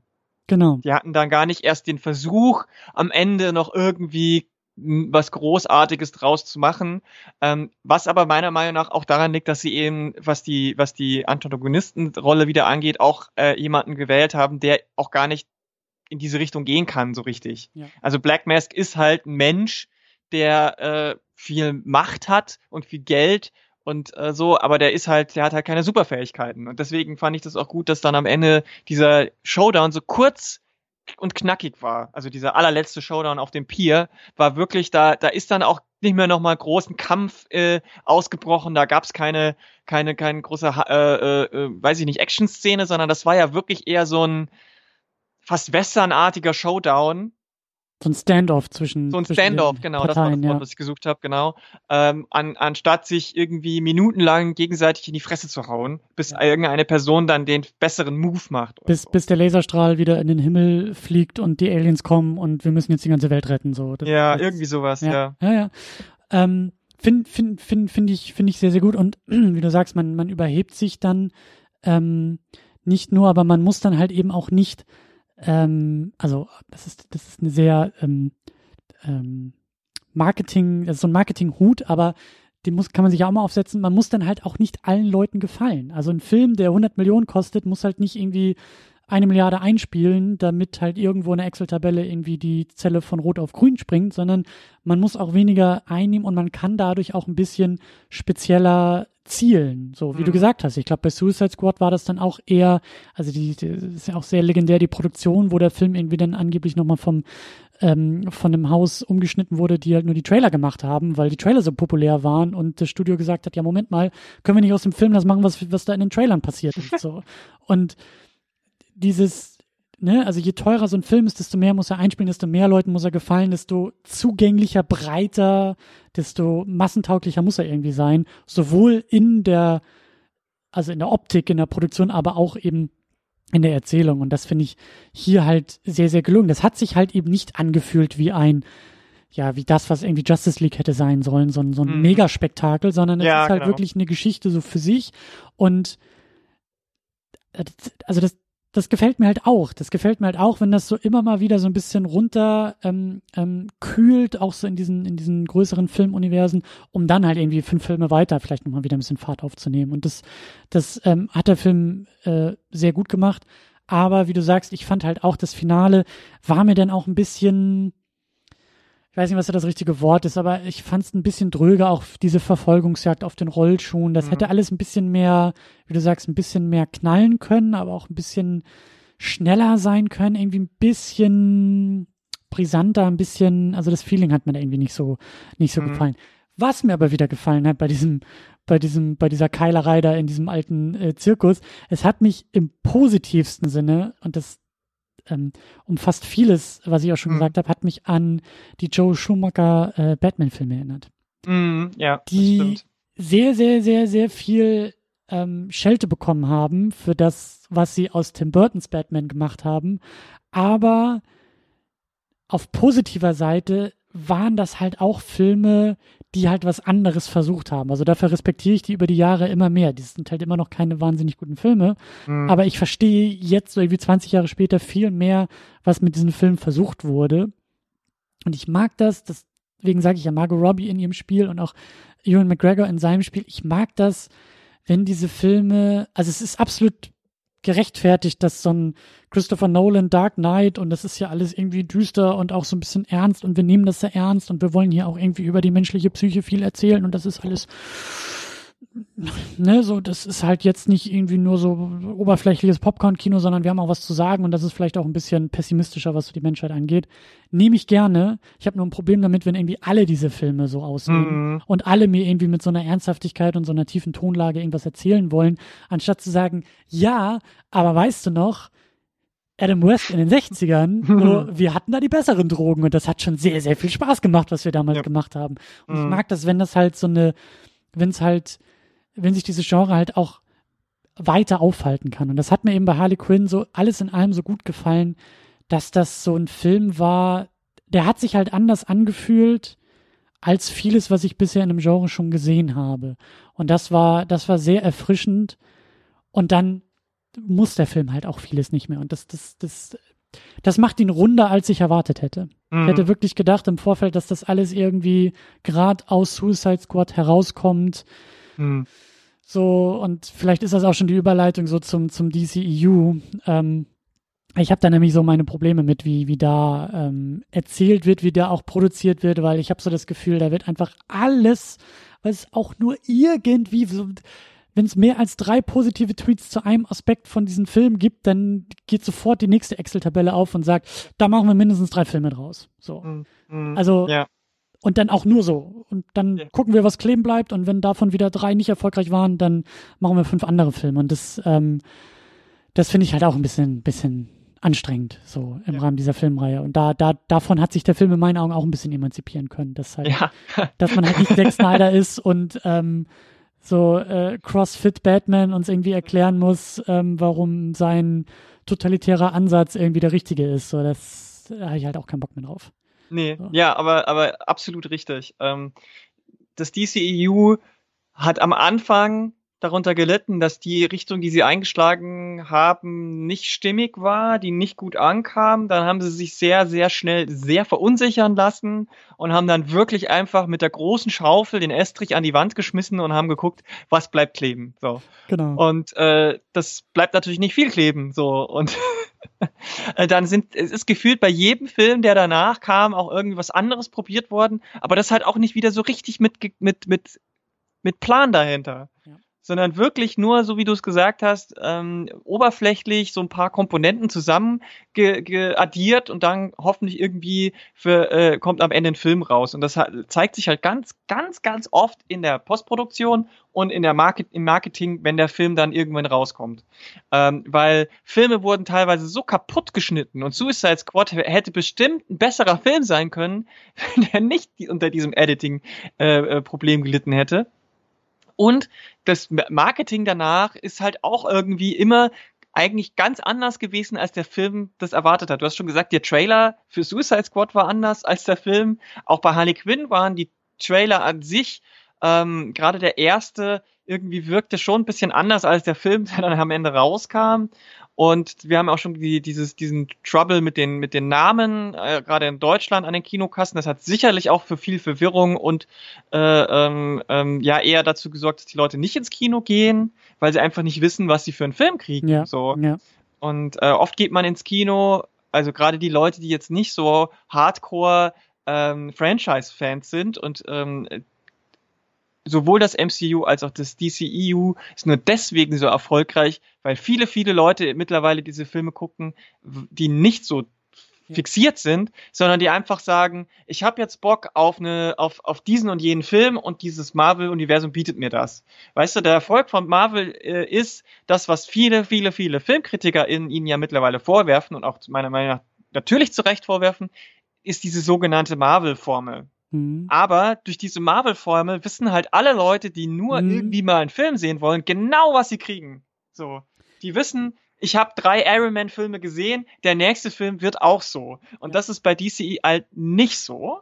Und, und das war jetzt bei Harley auch schwierig, weswegen der vielleicht auch gerade im Domestic-Bereich nicht ganz so erfolgreich war. Zusätzlich natürlich das, also das muss man auch sagen, der Film war deswegen an den Kinokassen nicht so erfolgreich, weil er nach Suicide Squad kam und der von vielen, vielen, vielen Leuten einfach so zerrissen wurde, dass die gesagt haben, da kann nichts Gutes danach kommen. Ja. Ähm, und das DCEU muss halt jetzt schauen, dass sie irgendwie wieder eine Linie bekommen, weil ähm, jetzt habe ich halt schon das Gefühl, die Filme, die jetzt gerade so rauskommen, die, die gut sind, die stehen irgendwie so für sich. Mhm. Wonder Woman steht so für sich. Das hat man danach auch gemerkt, nachdem mhm. Justice League kam nach Wonder Woman raus und es war völlig eine, es war eine ganz andere Figur. Diana war ganz anders geschrieben, gezeigt. Auch die Amazonen waren plötzlich wieder nicht mehr das, was man vorher so mhm. gesehen hat. Ähm, Aquaman, äh, auch völlig anderer Ansatz, auch für sich gesehen äh, ein wirklich großartiger Quatschfilm, ähm, super gut, wenn man, wenn man das so akzeptiert, wenn man eben nicht rangeht und sagt, ich höre mir jetzt einen ernsthaften Film äh, an, so über so einen Superhelden, der irgendwie was Ernsthaftes äh, mir erzählen will, sondern es geht einfach nur, ähm, es ist einfach so eine Art modernes Fantasy gelöt. Und da kann man dann halt Spaß haben. Die Action sehen sie gut. Auch da haben die SchauspielerInnen alle unglaublich viel Spaß. Allen voran Jason Momoa als mhm. Aquaman genießt diese Rolle wirklich super gut. Ähm, und jetzt auch äh, Birds of Prey auch wieder für sich gesehen gut. Und die Frage ist, wie kann man das jetzt, kann man das und wie kann man das jetzt wieder auf eine Linie bringen? Ähm, das wird, das wird sich jetzt in den nächsten Jahren wahrscheinlich zeigen. Es, als nächstes steht ja der zweite Wonder Woman Film auf der Platte. Ähm, wir wissen noch nicht sicher, ob er jetzt kommt dieses Jahr noch. Er wurde ja schon einmal verschoben und jetzt mit Corona könnte es durchaus sein, dass er nochmal verschoben wird. Mhm aber auch der wirkt von der Story, von den Trailern, von allem, was wir wissen, eher als sehr für sich. Also ich glaube nicht, dass der dem DCEU als Ganzes so viel bringen wird, sondern eher, der, der wird darauf achten, dass die Leute, die Wonder Woman 1 gut fanden, auch Wonder Woman 2 gut finden. Das ist ja, das ist ja auch so schwierig beim DCEU. Also, ähm, bei Marvel war es ja so, ich habe jetzt äh, gestern, vorgestern nochmal äh, zufällig den, den ersten Iron Man tatsächlich geguckt. Ähm, jetzt gar nicht wegen diesem Podcast, aber das Einfach passt so. gut. Genau. Ähm, und ich sag's ja auch immer wieder, so rückblickend ist immer alles klar und ja, ja, und das war alles klar und der erfolgreichste Film und die Avengers und so, da war halt, damals war noch nichts klar, aber es war halt, ähm, bei diesem ersten Iron Man war, das war halt erstmal ein guter Film. So, man hat sich erstmal die Figur genommen und man hat an die Figur geglaubt und man hat gesagt, ja, die können wir ins Kino bringen, die müssen wir nicht übers Knie brechen, die müssen wir nicht neu erfinden, sondern wir glauben an die Figur. Da draußen kennt niemand diese, niemand diese Figur. Klar, die Leute, die Comics lesen, aber wir wollen das jetzt massenmarkttauglich, wir wollen das jetzt quasi an alle auf die größte Leinwand bringen. So, und dann glaubt man erstmal an die Figur, bringt sie auch so auf die Leinwand und setzt so ein paar kleine Hoffnungsschimmer für die wenigen Leute, die damals im Kino nach dem Abspann sitzen geblieben sind und auch wussten, was die Avengers bedeutet. So. Mhm. Und eben nicht auch andere Filmuniversen. Erinnerst du dich noch an das Dark Universe? An, an, an Tom Cruise mit, mit der Mumie und, und Johnny Depp und, und was da alles irgendwie noch kommen sollte? So, das ist halt der große Fehler, sich hinzustellen und zu sagen, so, wir sind jetzt auch ein Filmstudio und wir haben in der Schublade geguckt und wir haben jetzt hier Lizenz XYZ, die uns billig irgendwie zusteht.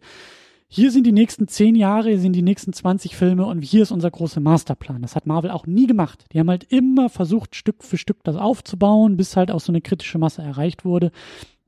Und den Fehler habe ich bei DC halt auch so ein bisschen gesehen, dass man gesagt hat, naja, eigentlich ging es ja erstmal darum, nach irgendwie 30 Jahren Superman irgendwie wieder erfolgreich ins Kino zu holen und überhaupt diese, diese, wie ich ja finde, diese, diese Perle, diese Figur, äh, so halt, die bekannt ist, aber die man halt irgendwie nochmal neu irgendwie an die Leute bringen wollte oder musste oder meinte, das zu tun.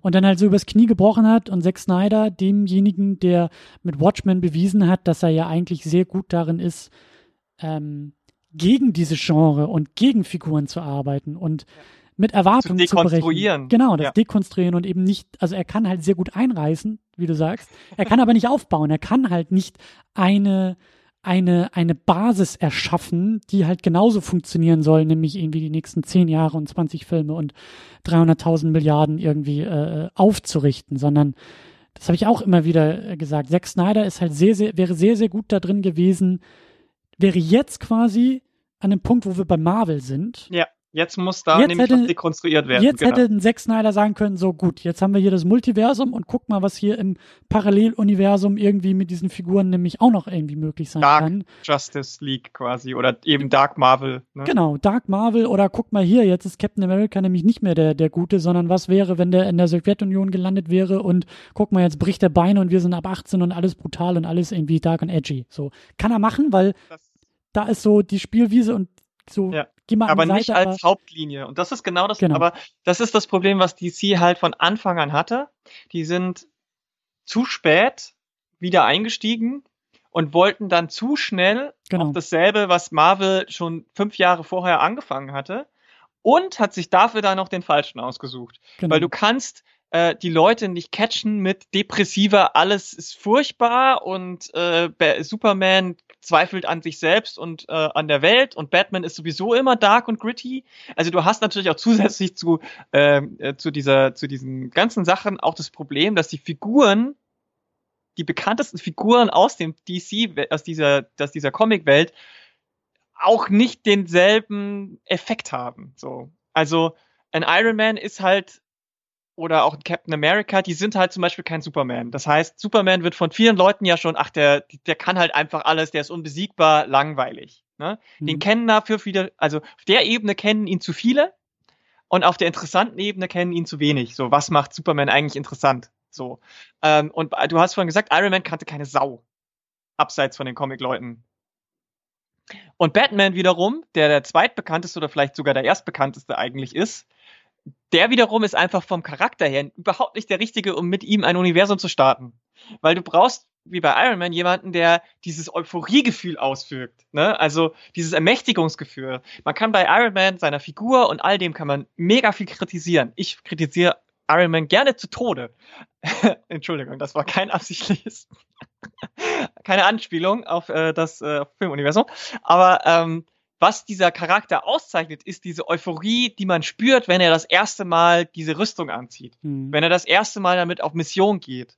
Da ist Robert Downey Jr. eben auch wirklich perfekt dafür gecastet. Aber Batman, dessen Origin Story schon damit mhm. beginnt, dass seine Eltern umgebracht werden vor seinen Augen als Kind, der ist nicht dafür da, dass man euphorisch wird. Der ist kein Charakter, wo man sagt, ja, geil, jetzt haut er dem Joker die Fresse ein, yeah. Das passiert nicht. Mhm. Und diese ganzen diese ganzen, diesen Sack an Antigewicht, den hat DC halt schon mitgebracht. Also zu spät, zu schnell, falsche Figuren, was auch immer. Stell dir mal vor, der erste Film des DCEU wäre Wonder Woman gewesen. Das Ding wäre in eine ganz andere Richtung gelaufen. Ja. Und ähm, das, das macht das DC von Anfang, hat von DC am Anfang schon sehr, sehr viel schwer, schwerer gemacht als im MCU. Und daran knabbern sie natürlich jetzt. Und sie versuchen jetzt irgendwie, ich meine, Suicide Squad wird jetzt quasi mit halb ja. gleicher Besetzung neu gebootet. Da frage ich mich doch schon wieder, was soll das? Ja. Ja. Und also beim DCEU wird, wie du sagst, es wird halt alles an die, an die Wand geworfen, es wird alles ausprobiert und wenig überraschend finde ich, sind denn die Filme, die äh, erfolgreichen, also sowohl an der Kinokasse, aber auch so bei den Leuten, die sich halt einerseits von diesem ganzen äh, düsteren Quatsch lösen und halt dann wieder, und das meine ich jetzt gar nicht als Kritik, sondern die halt dann das tun, was Marvel tut, nämlich erstmal an diese Figuren zu glauben und auch erstmal diese Figuren, das fand ich halt auch so dieses, also da bin ich Zack Snyder bis heute noch böse drum, dass der halt sagt, naja, wir müssen Superman erstmal, wie du sagst, dekonstruieren. Wir müssen, was wäre, wenn Superman hier irgendwie das, dem, dem, dem Bösewicht das Genick brechen würde? So, ja, es passiert folgendes. Ich werfe die Hände in die Luft und sag, tschüss, das war's, ich gehe aus dem Kino. So, danke, das ist aber so nicht. So. Ja. Und das ist halt, das ist eben Wonder Woman, das ist auch das Tolle bei diesem Film. Das, also, das ist halt alles, was ich bei einem Superman-Film halt auch, also bei der Figur auch schätze und liebe, ist dieses, die Figur steht zu sich und sie steht für etwas und dieses Glauben an das Gute, wie du sagst, dieses euphorische irgendwie, wo auch, wo, wo ich mich auch als Zuschauer drumherum scheren kann und sagen kann, jawohl, da bin ich dabei. So, in dem Moment, wo sie in dem, in dem, aus dem Schützengraben irgendwie rausklettert, weil sie sagt, na ja, aber ich bin halt gut und stehe fürs Gute und lass mich hier auch nicht irgendwie kleinreden und, und, und ja. So, ich kann, genau. Das ist der Moment, so wo ich sage, dafür gehe ich ins Kino, um diese Filme zu sehen. So ja. und nicht irgendwie um zu fragen, do you bleed, you will, ich werde deine Mutter töten und meine Mutter heißt wie deine Mutter und jetzt ja. sind wir Freunde. So, das ist halt irgendwie alles Scheiße.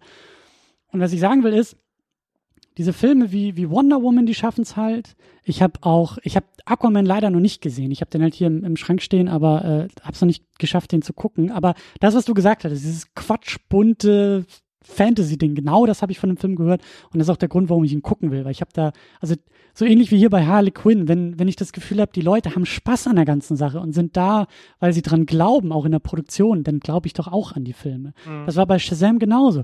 Ich hatte keine Ahnung von dieser Figur, kannte da nichts irgendwie von und fand den Film aber so schön, weil da so ein, der hatte so Herz, der hatte irgendwie, der hatte Charme genau. und irgendwie Herz. Ja. Und das ist halt eben so die Lösung, die sich dann durch diese DC-Filme äh, äh, ziehen, ziehen sollten oder zumindest auch bei denen irgendwie, die sich, also es gibt keine Linie, außer dass man alles irgendwie ausprobiert, aber es gibt ja schon so ein paar Gemeinsamkeiten von diesen eher positiven Fällen, auch hier bei Harley Quinn. Klar, der Film ist irgendwie ab 17 und da spritzt auch das Blut, aber der Film hat halt auch irgendwie Herz mhm. und bleibt bei der Figur und konstruiert den Film um die Figur herum und fängt nicht mit irgendeiner Prämisse an und sagt, naja, die Figur ist schon mal scheiße und deshalb müssen wir sie anders machen. Und also es fängt aus so einer positiven Grundhaltung heraus irgendwie alles an. Und die Filme, die das schaffen und die das tun und auch tun dürfen, finde ich, die machen es irgendwie auch am gelungensten. Mhm. Und ähm, ich fand den Joker-Film, den mit Joaquin Phoenix, schwierig. Ähm, der ist ja auch unfassbar durch die Decke gegangen und viele, viele Leute haben den ja auch gesehen. Ich finde halt, hm, also ich finde ihn halt nicht so gelungen, mhm. um das jetzt mal ganz grob mhm. runterzubrechen. Ja. Weil ich da ähnliche Probleme mit habe, dass ich sage, naja, aber der, der, der will mir hier auch schon wieder irgendwas so übers Knie brechen und dekonstruieren, vermeintlich dekonstruieren, ohne dabei auch irgendwie eine Aussage zu treffen. Und diese pseudodiepen Nummern bin ich mittlerweile halt überdrüssig, gerade in dem Genre. Dann mhm. gibt mir Harley Quinn, die mit Konfetti-Kanone irgendwie in die Polizeistation marschiert. So, dann mhm. nehme ich lieber das, dann nehme ich lieber die, die, die, die Pop-Variante davon. So, mhm. weil die bin ich noch nicht so überdrüssig, weil die habe ich in den letzten 20 Jahren in dem Genre irgendwie kaum sehen dürfen. So. Ich, ich, ich glaube, dass eines der größten Probleme mit äh, dem Joker-Film habe ich, dass es ein Joker-Film ist und nicht der Film an sich. Wenn der Film einfach nur irgendein Film gewesen wäre, der, die, der mir erzählt, wie ein ähm, Stand-up-Comedian-Clown äh, kaputt geht an der Welt, ähm, dann wäre das für mich was anderes gewesen. Mhm. Aber als Teil dieses mhm. äh, Superhelden-Ding ähm, passt es einfach überhaupt nicht, weil gerade die Figur des Jokers, und das haben, das verstehen die wenigsten, glaube ich, die Figur des Jokers funktioniert nur dadurch, dass man nicht weiß, wer er ist, wo er herkommt und was passiert und wie, wie, wie das funktioniert. Ja. Sobald ja. du eine Joker Origin erzählst, ernsthaft erzählst, und natürlich sagen jetzt ganz viele, ja, aber am Ende wird ja so angedeutet, dass das alles nur erfunden ist. Aber das erzählt mir der Film nicht. Der Film erzählt mir die Origin-Geschichte von, von, von dieser Figur. Und dadurch macht man die Figur an sich kaputt und uninteressant. Weil die Figur existiert nicht dazu, um zu wissen, warum die Figur so geworden ist, sondern die existiert, um den Gegenpol zu ja. Batman darzustellen. Ja. Ja. Und nicht den Gegenpol zu Bruce Wayne, sondern den Gegenpol zu Batman als funktionale Figur. Und deswegen habe ich ein großes Problem mit diesem Joker-Film, um das jetzt nur mal ganz kurz als Sidetrack zu machen, äh, dass der Joker heißt. Ich glaube, ich finde, wenn der Film, äh, weiß ich nicht, The Comedian ge gehießen hätte oder sowas und überhaupt nichts mit Batman und äh, Gotham City und was auch immer, wenn er einfach völlig losgelöst davon gewesen wäre, ich glaube, das wäre hätte dem würde dem Film einfach insgesamt besser zu äh, Gesicht stehen, auch wenn ich trotzdem noch einige große Probleme mit dem habe, was der Film erzählt und wie es erzählt. Mhm. Gerade mit am Ende mit dieser Exekution in der Talkshow und äh, was das dann für ein Movement rausbringt und diese ganze Incel-Geschichte, die damit dranhängt, mhm. die ist ja auch mhm. unabhängig von, ob das Joker heißt oder nicht. Mhm. Das ist auch ein großes Problem, aber es wäre dann ein anderes Problem, was innerfilmisch ist. Und das Problem, dass es Joker heißt, ist halt extrafilmisch.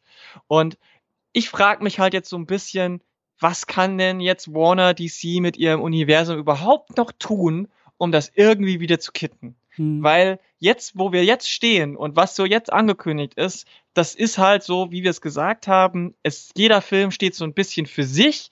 Die gehören zwar irgendwie alle zusammen, aber sie haben eigentlich nichts miteinander zu tun und auch wenig an, äh, innerfilmisch gemeinsam. Klar, was sie gemeinsam haben, ist, dass sie eben nicht so sind wie die anderen, dass sie ihre Figuren zwar ähm, ähm, ernst nehmen, aber eben mit einer gewissen Lockerheit und so weiter. Aber der Wonder Woman, der Shazam, äh, der Aquaman-Film, die zusammenzubringen, ist mhm. extrem schwierig. Mhm. Und ich frage mich halt so ein bisschen, wie könnte man das überhaupt machen? Weil ich sehe halt auch nicht den Ansatz, dass DC es wirklich mal auf links drehen will. Weil die machen ja auch nebenher jetzt viele Serienproduktionen und da geht da derselbe Scheiß los.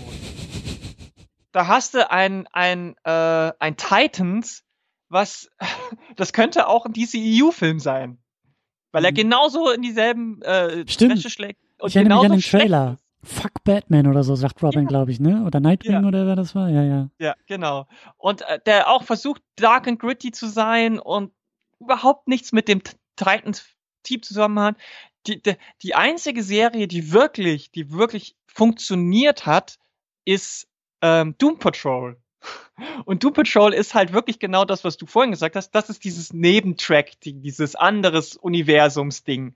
Ähm, aber ansonsten auch die Batwoman-Serie, die ist zwar gut, aber auch die geht mir viel zu stark in dieses Dark and Gritty rein. Ähm, was auch noch eine gute Serie ist, ist Black Lightning, weil die aber halt auch sehr aktuell politisch ist. Die geht halt viel Black Lives Matters, die geht viel Trump America mhm. ähm, und so weiter. Aber die es steht eher auch wieder für sich. Aber die ganzen CW-Serien kannst du halt auch knicken. Die sind halt nur campy.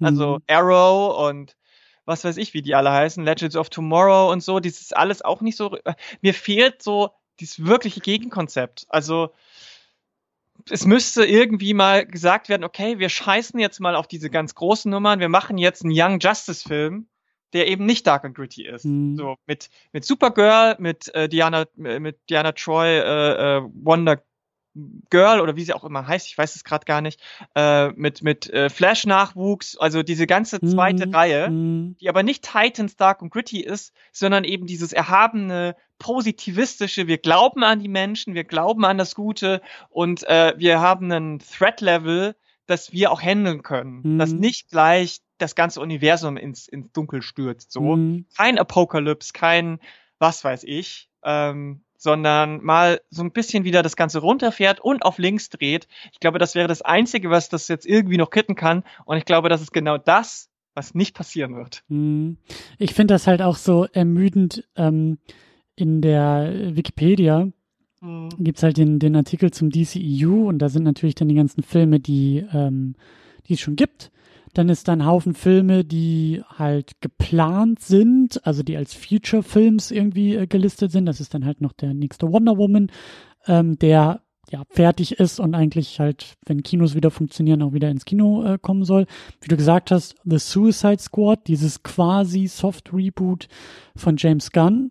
Ähm, dann ist wohl ähm, ein Flash-Film äh, geplant, The Flash, ein zweiter Teil von Aquaman, ein zweiter Teil von Shazam und irgendwie seit Ewigkeiten schwert ja dieser Black Adam-Film durch mhm. die Gegend, wo, glaube ich, gefühlt irgendwie auch seit zehn Jahren gesagt wird, ja, ja, wir machen den auf jeden Fall.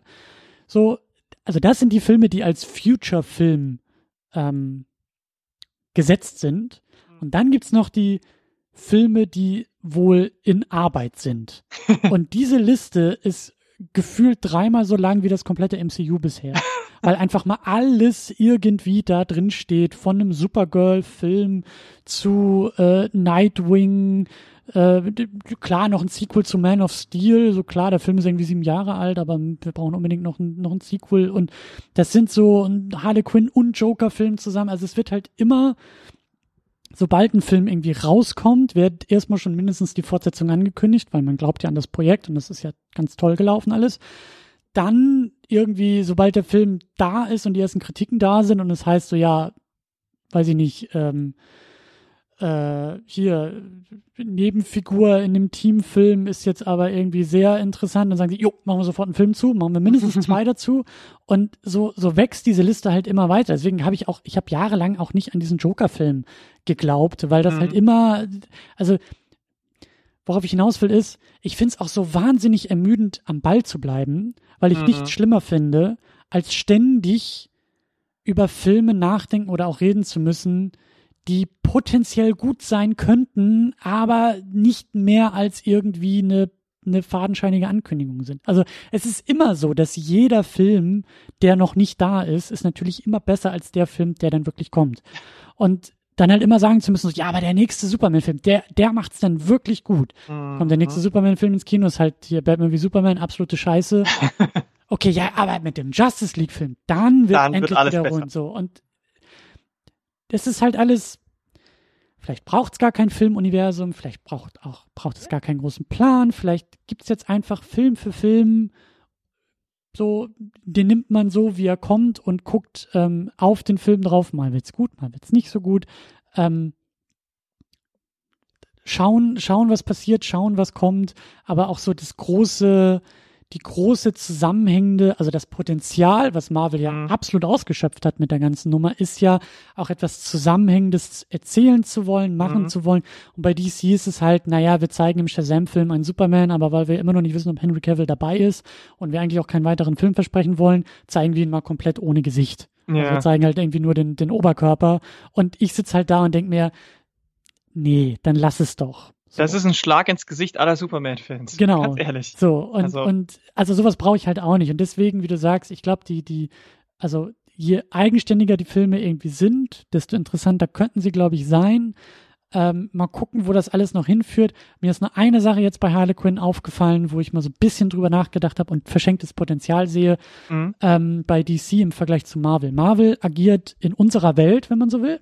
Mhm. Ja, das ist ja alles in New York City und, und in äh, San Francisco spielt Ant-Man und das, ist, das, das, das, sind ja wir. Also die, der, mhm. der, der. Ist greifbar. Das ist greifbar so. Das ist vorstellbar. Spider-Man, der durch Manhattan schwingt, so. Geil. Ja, kann ich verstehen.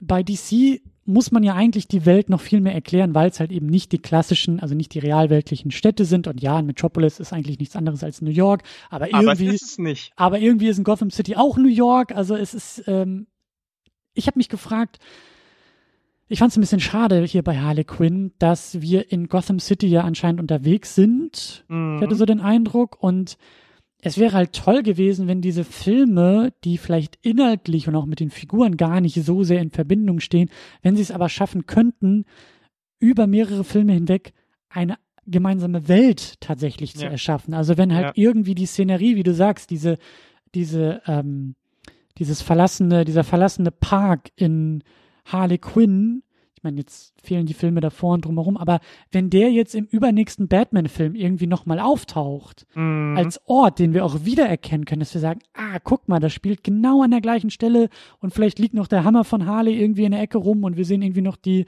Spuren ihrer Rollschuhe mhm. oder sowas und können sagen, ah, da ist die Verbindung, ah, ich verstehe schon, ich mhm. Mehr als die Person, die jetzt nur für diesen Film im Kinosessel sitzt. Ja.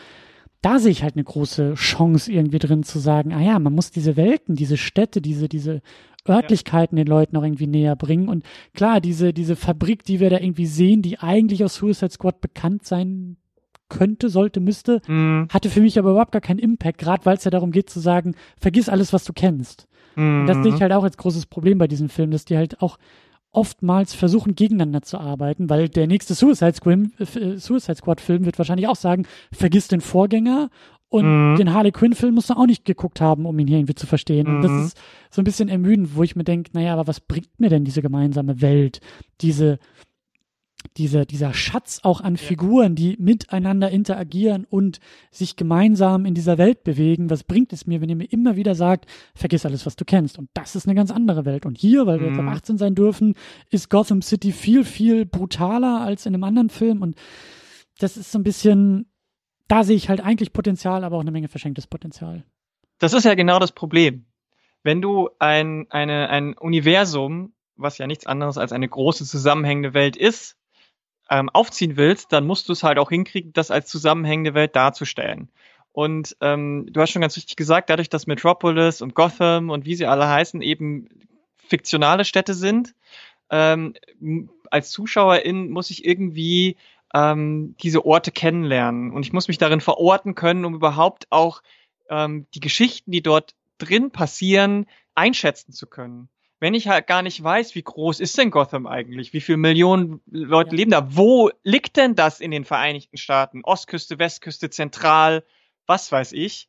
Ähm, wenn ich mich da gar nicht zurechtfinden kann, dann ist, bin ich natürlich automatisch auch entrückter davon. Und was halt beim MCU noch ein bisschen eben auch äh, besser funktioniert, ist das, was du gerade gemeint hast.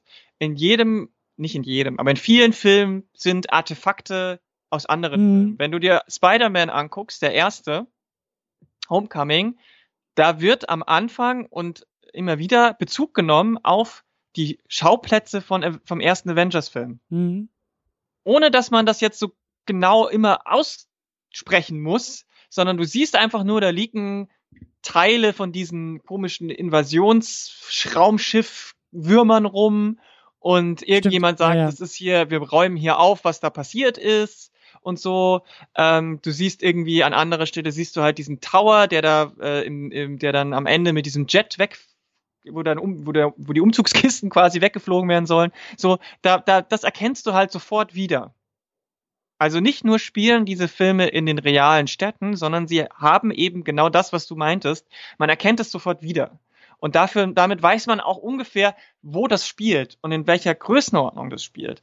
Und dieses sogenannte, das ist das, das wirkliche Worldbuilding, wie es so schön häufig heute auch genannt wird, das ähm, kriegt DC halt auch nicht wirklich hin. Ja. Das liegt aber auch daran, dass wenn 80 Prozent der Filme in der Nacht spielen, alles gleich aussieht und man überhaupt nicht wieder irgendwie was wieder erkennen kann. Ja. So. Ja. Das ja, geht ja mir in Berlin schon so. Wenn ich nachts irgendwie in Berlin um die, durch die Gegend ziehe, dann sieht für mich jede Ecke fast gleich aus.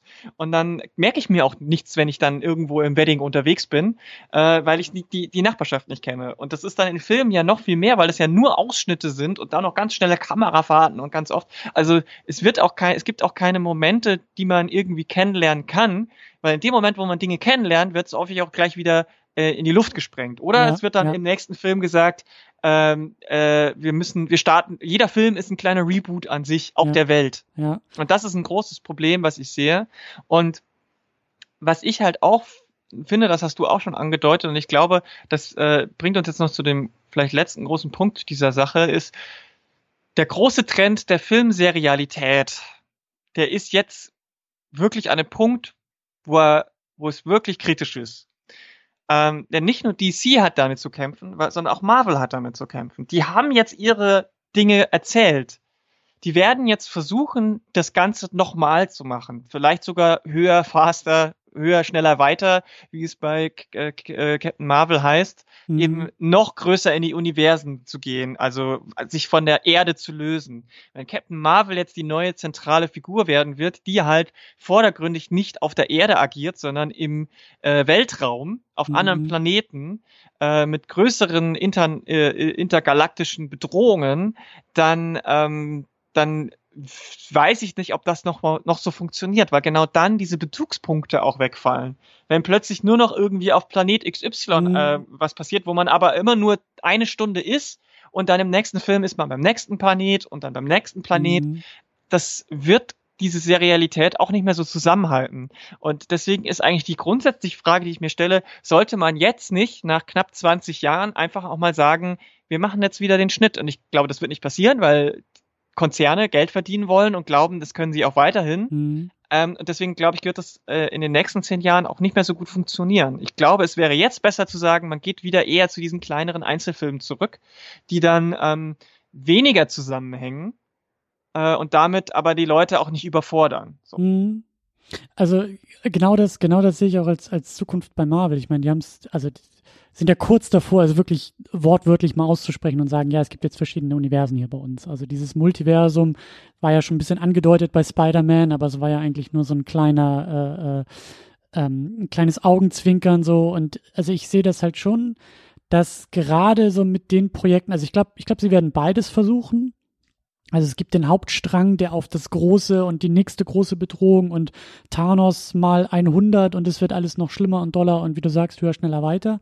Aber ich glaube, dass daneben eben auch weitere kleinere Geschichten, die sich dann auch an das große andocken oder vielleicht auch nicht andocken und auch auf anderen Plattformen, Disney Plus wird ja auch viel äh, irgendwie gemacht, dass man sagt, also man hat, man hat eben auch den Vorteil, dass man sowas im Rücken hat, dass man sagen kann, ah ja, hier äh, äh, Bucky und äh, den neuen Captain America, den äh, Captain Falcon. So, die beiden kennt ihr. Mhm. Habt ihr jetzt schon in ein paar Filmen gesehen hier ist die Serie auf Disney Plus, hier gibt es irgendwie mal fünf Folgen, zehn Folgen, was auch immer.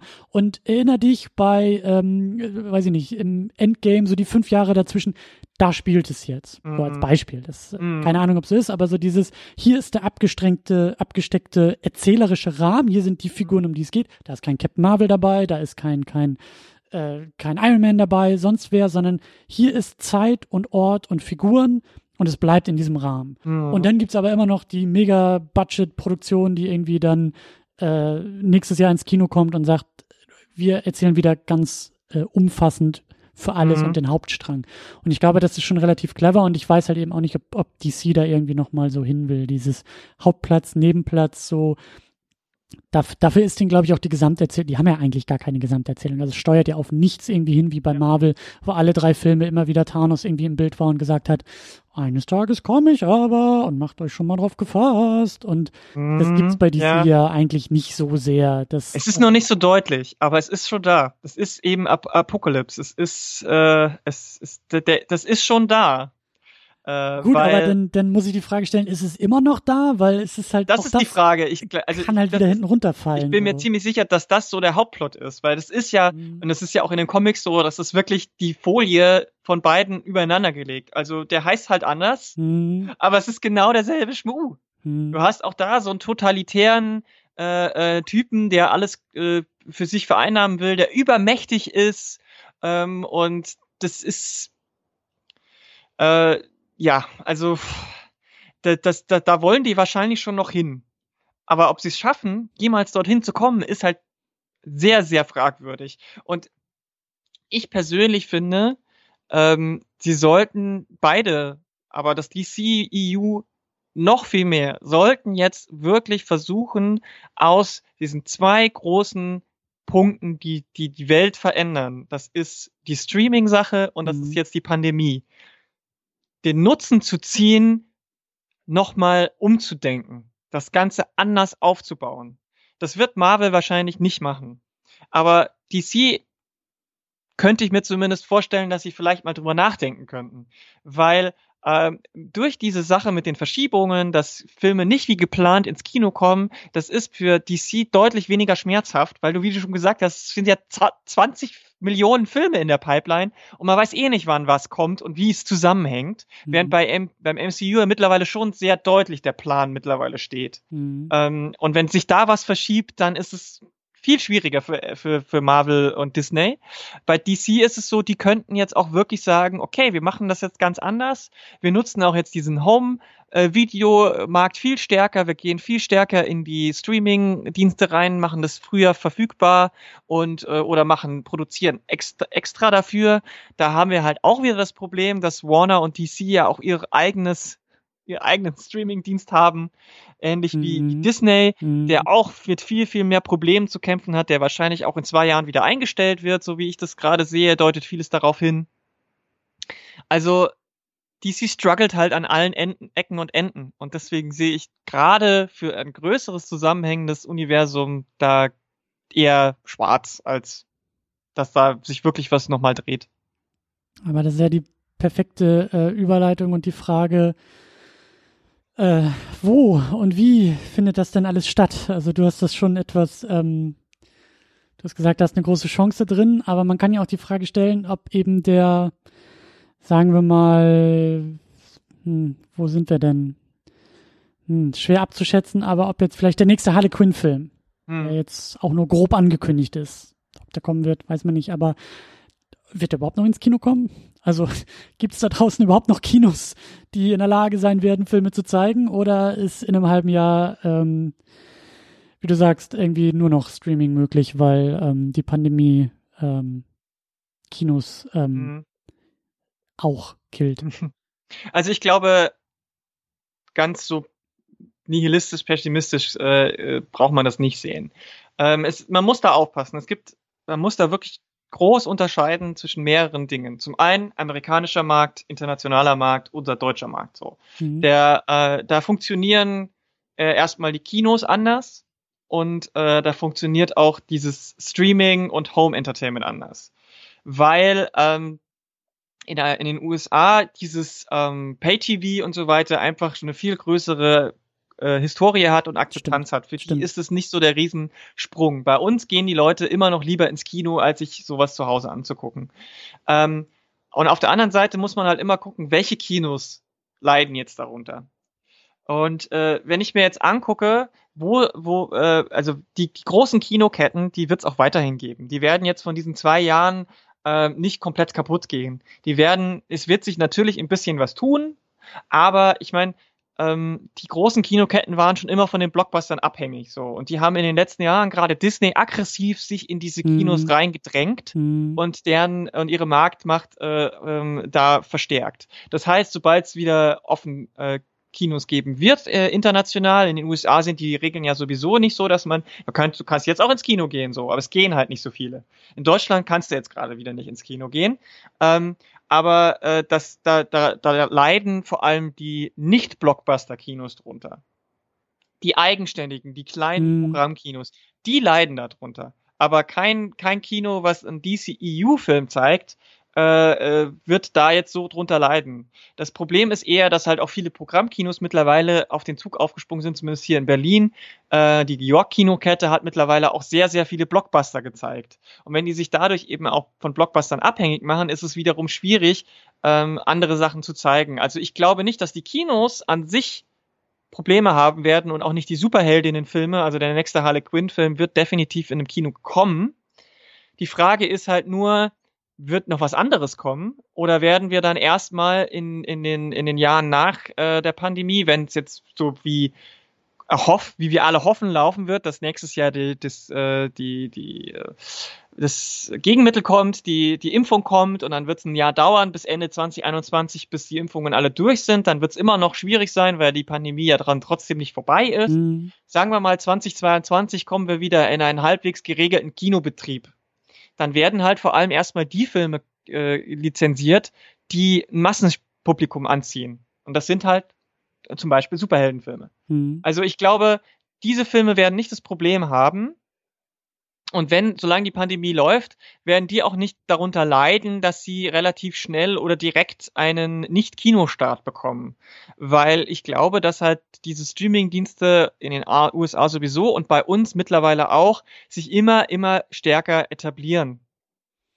Und dann ist nur die Frage, wie werden die Hersteller die, die Erfolge daran messen? Also, weil man da ja, wir haben ja überhaupt keinen Einblick darauf. Hm. An den Kinokassen kann man das immer irgendwie ne, du kannst an die verkauften Tickets, es gibt sowas wie Box Office Mojo, was zumindest einen groben Einblick auch zeigt, international und äh, im, im Heimatland und so. Aber bei Netflix, bei Disney, mm, da weiß doch mhm. keiner, wie erfolgreich mm. die mhm. sind und wo, was bedeutet da jetzt zum Beispiel erfolgreich? Wie viele Leute das in den ersten Wochen streamen, wie viele Leute das äh, äh, irgendwie im ersten Monat streamen, insgesamt streamen, ähm, ob die Filme ganz geguckt werden oder nicht. Das sind ja ganz andere Parameter und die haben, die wissen wir nicht. Hm. Deswegen wird das eher so ein bisschen die große Unbekannte sein. Aber ähm, ich glaube, was, was so diese großen Franchise-Filme angeht und Superheldinnen-Filme, da brauchen wir uns keine Sorgen machen, ehrlich gesagt.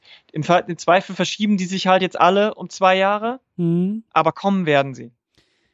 Ich bin da ein bisschen skeptisch. Also einerseits ähm, auch äh, Megakonzerne wie Disney und, und ich meine, Disney vielleicht noch am wenigsten, aber eben auch so Konzerne wie, wie Warner, die zu AT&T gehören, die ja eigentlich auch nur Teil von einem Teil von einem Teil sind. Ähm, ich glaube schon, dass da ähm, finanziell, dass es da auch zu Problemen kommt. Ganz einfach, weil das Geld ist ausgegeben, aber wenn es erst in zwei Jahren wieder reinkommt oder reinkommen kann, dann ist das halt auch für die Unternehmen erstmal ein Problem, halt so lange auf diesen ähm, Ausgaben und damit auch auf dem Minus irgendwie sitzen zu bleiben. Also da, deswegen war da eben auch in diesem Jahr, hat sich ja schon so ein bisschen was bewegt. Deswegen hat Disney ja auch versucht zu sagen, naja, wir haben ja diesen Mulan-Film, unabhängig von der Qualität des Filmes, aber der ist halt, der ist halt da, der muss halt raus. Also wir wollen halt, wir haben dann eine Menge Geld ausgegeben und müssen halt zusehen, dass wir irgendwie das Geld wieder reinholen ähm, und probieren da mal ein bisschen was mit aus. Das wird nicht mit jedem Film äh, funktionieren. Ein paar Experimente gab es ja eben darüber hinaus auch. Hier Warner, die mit Tenet versucht haben, irgendwie die Leute ins Kino zu holen und zu sagen, na ja, wenn das Kino komplett leer ist, weil niemand einen Film rausbringt, dann kommen wir vielleicht mit unserem Blockbuster und die paar Leute, die ins Kino gehen und wenn der Film dann halt nicht nur irgendwie zwei Monate läuft, sondern vielleicht irgendwie ein Jahr weltweit, vielleicht kriegen wir über die lange Laufzeit auch wieder Geld rein. Also, was ich sagen will ist, es passiert eine Menge. Es ist zwangsläufig etwas in Bewegung. Und was ich mich halt auch frage, also du hast vollkommen recht, da muss man sich auch keine Sorgen um, um, um das Kino machen. Also die, der Bedarf, wenn wieder alles funktioniert, glaube ich, in einem abgedunkelten Raum mit vielen Menschen, die dann hoffentlich auch in der Lage wieder sein werden, das Telefon mal wegzulegen, aber mit Popcorn und in einer gemeinsamen Situation etwas Gemeinsames zu erleben, nämlich so einen Film zu schauen. Das übersteht jede Pandemie, glaube ich. Ich frage mich aber, wie sich das dann nachher äußert, weil klar, so die, das ein oder andere Multiplex, die ein oder andere Kette wird irgendwie pleite gehen. Naja, dann kauft's halt eine andere Kette auf oder Netflix steigt dann doch ins Kinobusiness ein oder wie du sagst, Disney drängt sich aggressiver in den Markt und sagt, naja, dann kaufen wir halt selber mal ein paar Kinos auf, keine Ahnung, was, was da alles möglich ist. Ich frage mich aber, wie die Leute darauf reagieren, weil hm. mit jedem Experiment, was jetzt gemacht wird, kann das ja, deswegen fand ich das bei Harley Quinn auch so interessant. Der Film ist halt in den USA, da ist das Fenster normalerweise 90 Tage. Du hast 90 Tage zwischen irgendwie Kinostart und Verfügbarkeit im Heimkino. Das ist unfassbar eng geworden, dieses Fenster. Das waren früher, als es noch kein, kein, kein Video on Demand gab, mhm. vielleicht noch nicht mal eine DVD gab, so die Videokassette, die kam dann irgendwie zwei Jahre später oder so. Dann auch erst nur in der Videothek, irgendwann konnte man Videokassetten selber kaufen. Da hat sich eine Menge bewegt und der, das Bedürfnis, Filme schneller zu Hause auch gucken zu können, als Alternative, als gleichwertige Alternative zum Kino, das ist, glaube ich, immer mehr also das steigt immer mehr und man hat ja jetzt auch gesehen, dass so ein paar Studios da ein bisschen was versucht haben, zwangsläufig versuchen mussten, mhm. weil, naja, ne, so Geld ist ausgegeben und irgendwie muss es wieder rein. Dann gab es ja auch diesen Animationsfilm äh, Trolls, glaube ich, Trolls mhm. World Tour oder so.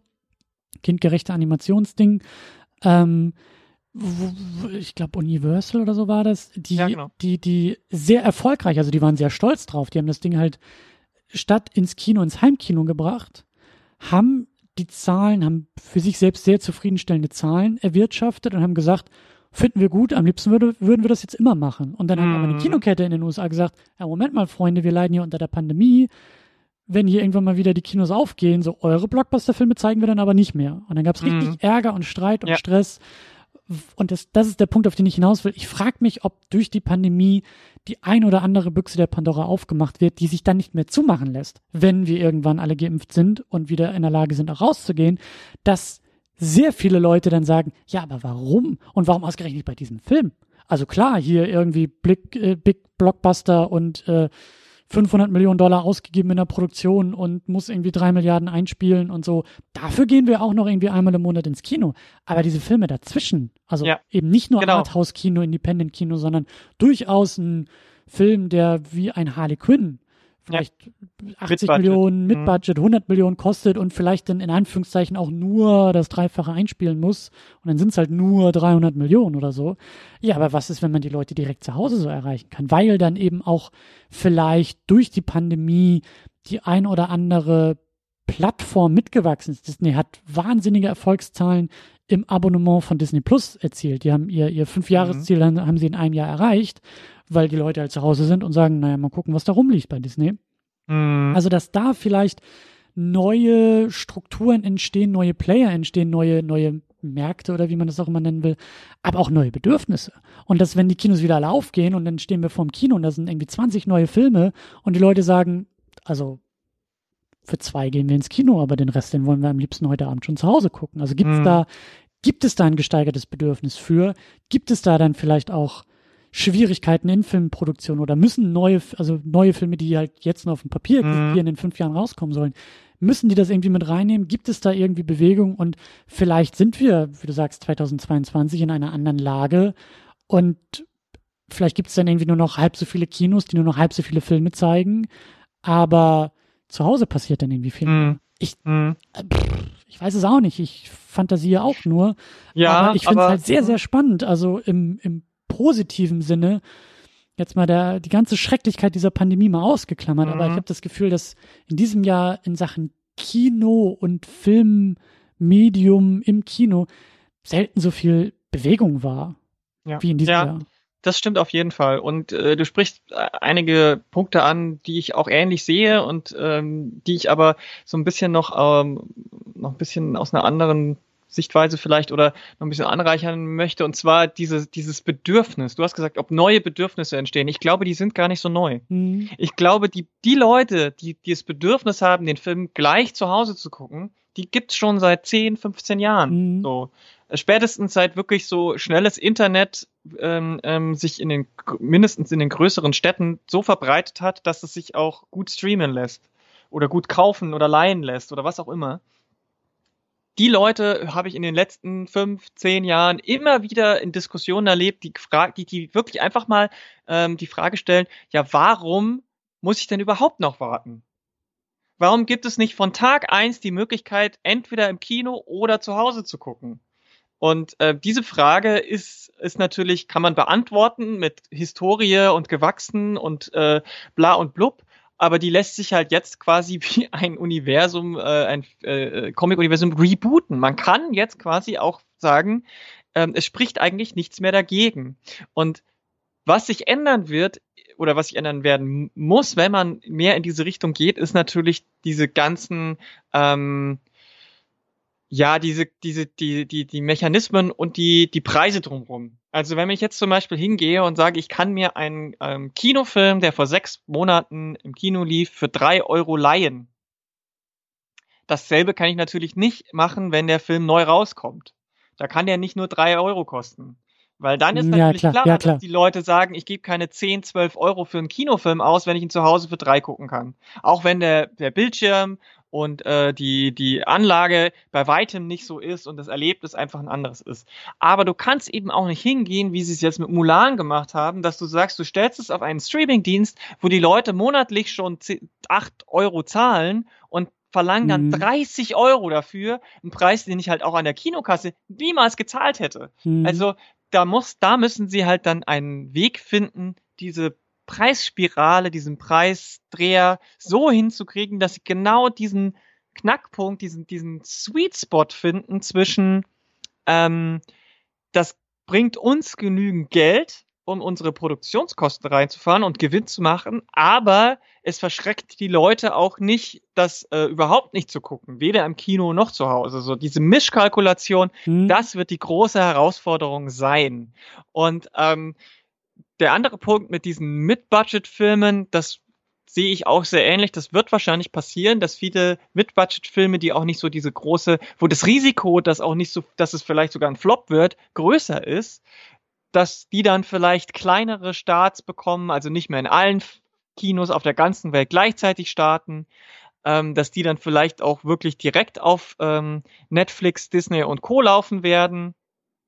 Da müssen die dann auch schauen, dass sie zum Beispiel, wenn sie das mit Netflix machen, einen, den Deal rausschlagen, dass sie damit genügend verdienen. Das ist klar auf der einen Seite. Und auf der anderen Seite ist es aber auch so, ich meine, es gibt halt unzählig viele äh, Independent-Filme, für, bei denen das schon immer so war. Die hatten keine mm. Kinostarts bei mm. uns so. Die haben wir dann zwei Jahre später auf DVD bekommen oder jetzt eben vielleicht dann direkt zum Kinostart, nicht mehr im Kino, sondern auf Streaming. Also es ist auch vielleicht eine Chance für diese Filme, die sonst vielleicht ein kleineres Publikum ähm, zum Release bekommen, jetzt vielleicht auf einen Schlag ein größeres zu bekommen. Also so mhm. würde ich das vielleicht eher sehen, dass man das für, für die Filme, ähm, wenn man das richtig hinkriegt, eher was Positives daraus sieht. Äh, ich würde es jetzt nicht so mit so einem Bild wie die Büchse der Pandora, die man dann nicht mehr zubekommt, weil das ja eher was Negatives ist. Ähm, da, das glaube ich nicht, dass da irgendwas in die Richtung passiert, so dass man sagt, okay, und jetzt kommen, kommen, gehen die Leute einfach gar nicht mehr ins Kino, weil sie gewohnt sind, dass sie äh, für fünf Dollar den Film sofort äh, zu Hause haben. Ich glaube, das wird groß vielleicht nicht passieren. Dafür sind wir demografisch auch noch weltweit zu sehr äh, so geprägt, dass äh, der, der, die Mehrzahl an zahlungskräftigen Leuten ähm, so aufgewachsen ist, dass sie ins Kino gehen. Mhm.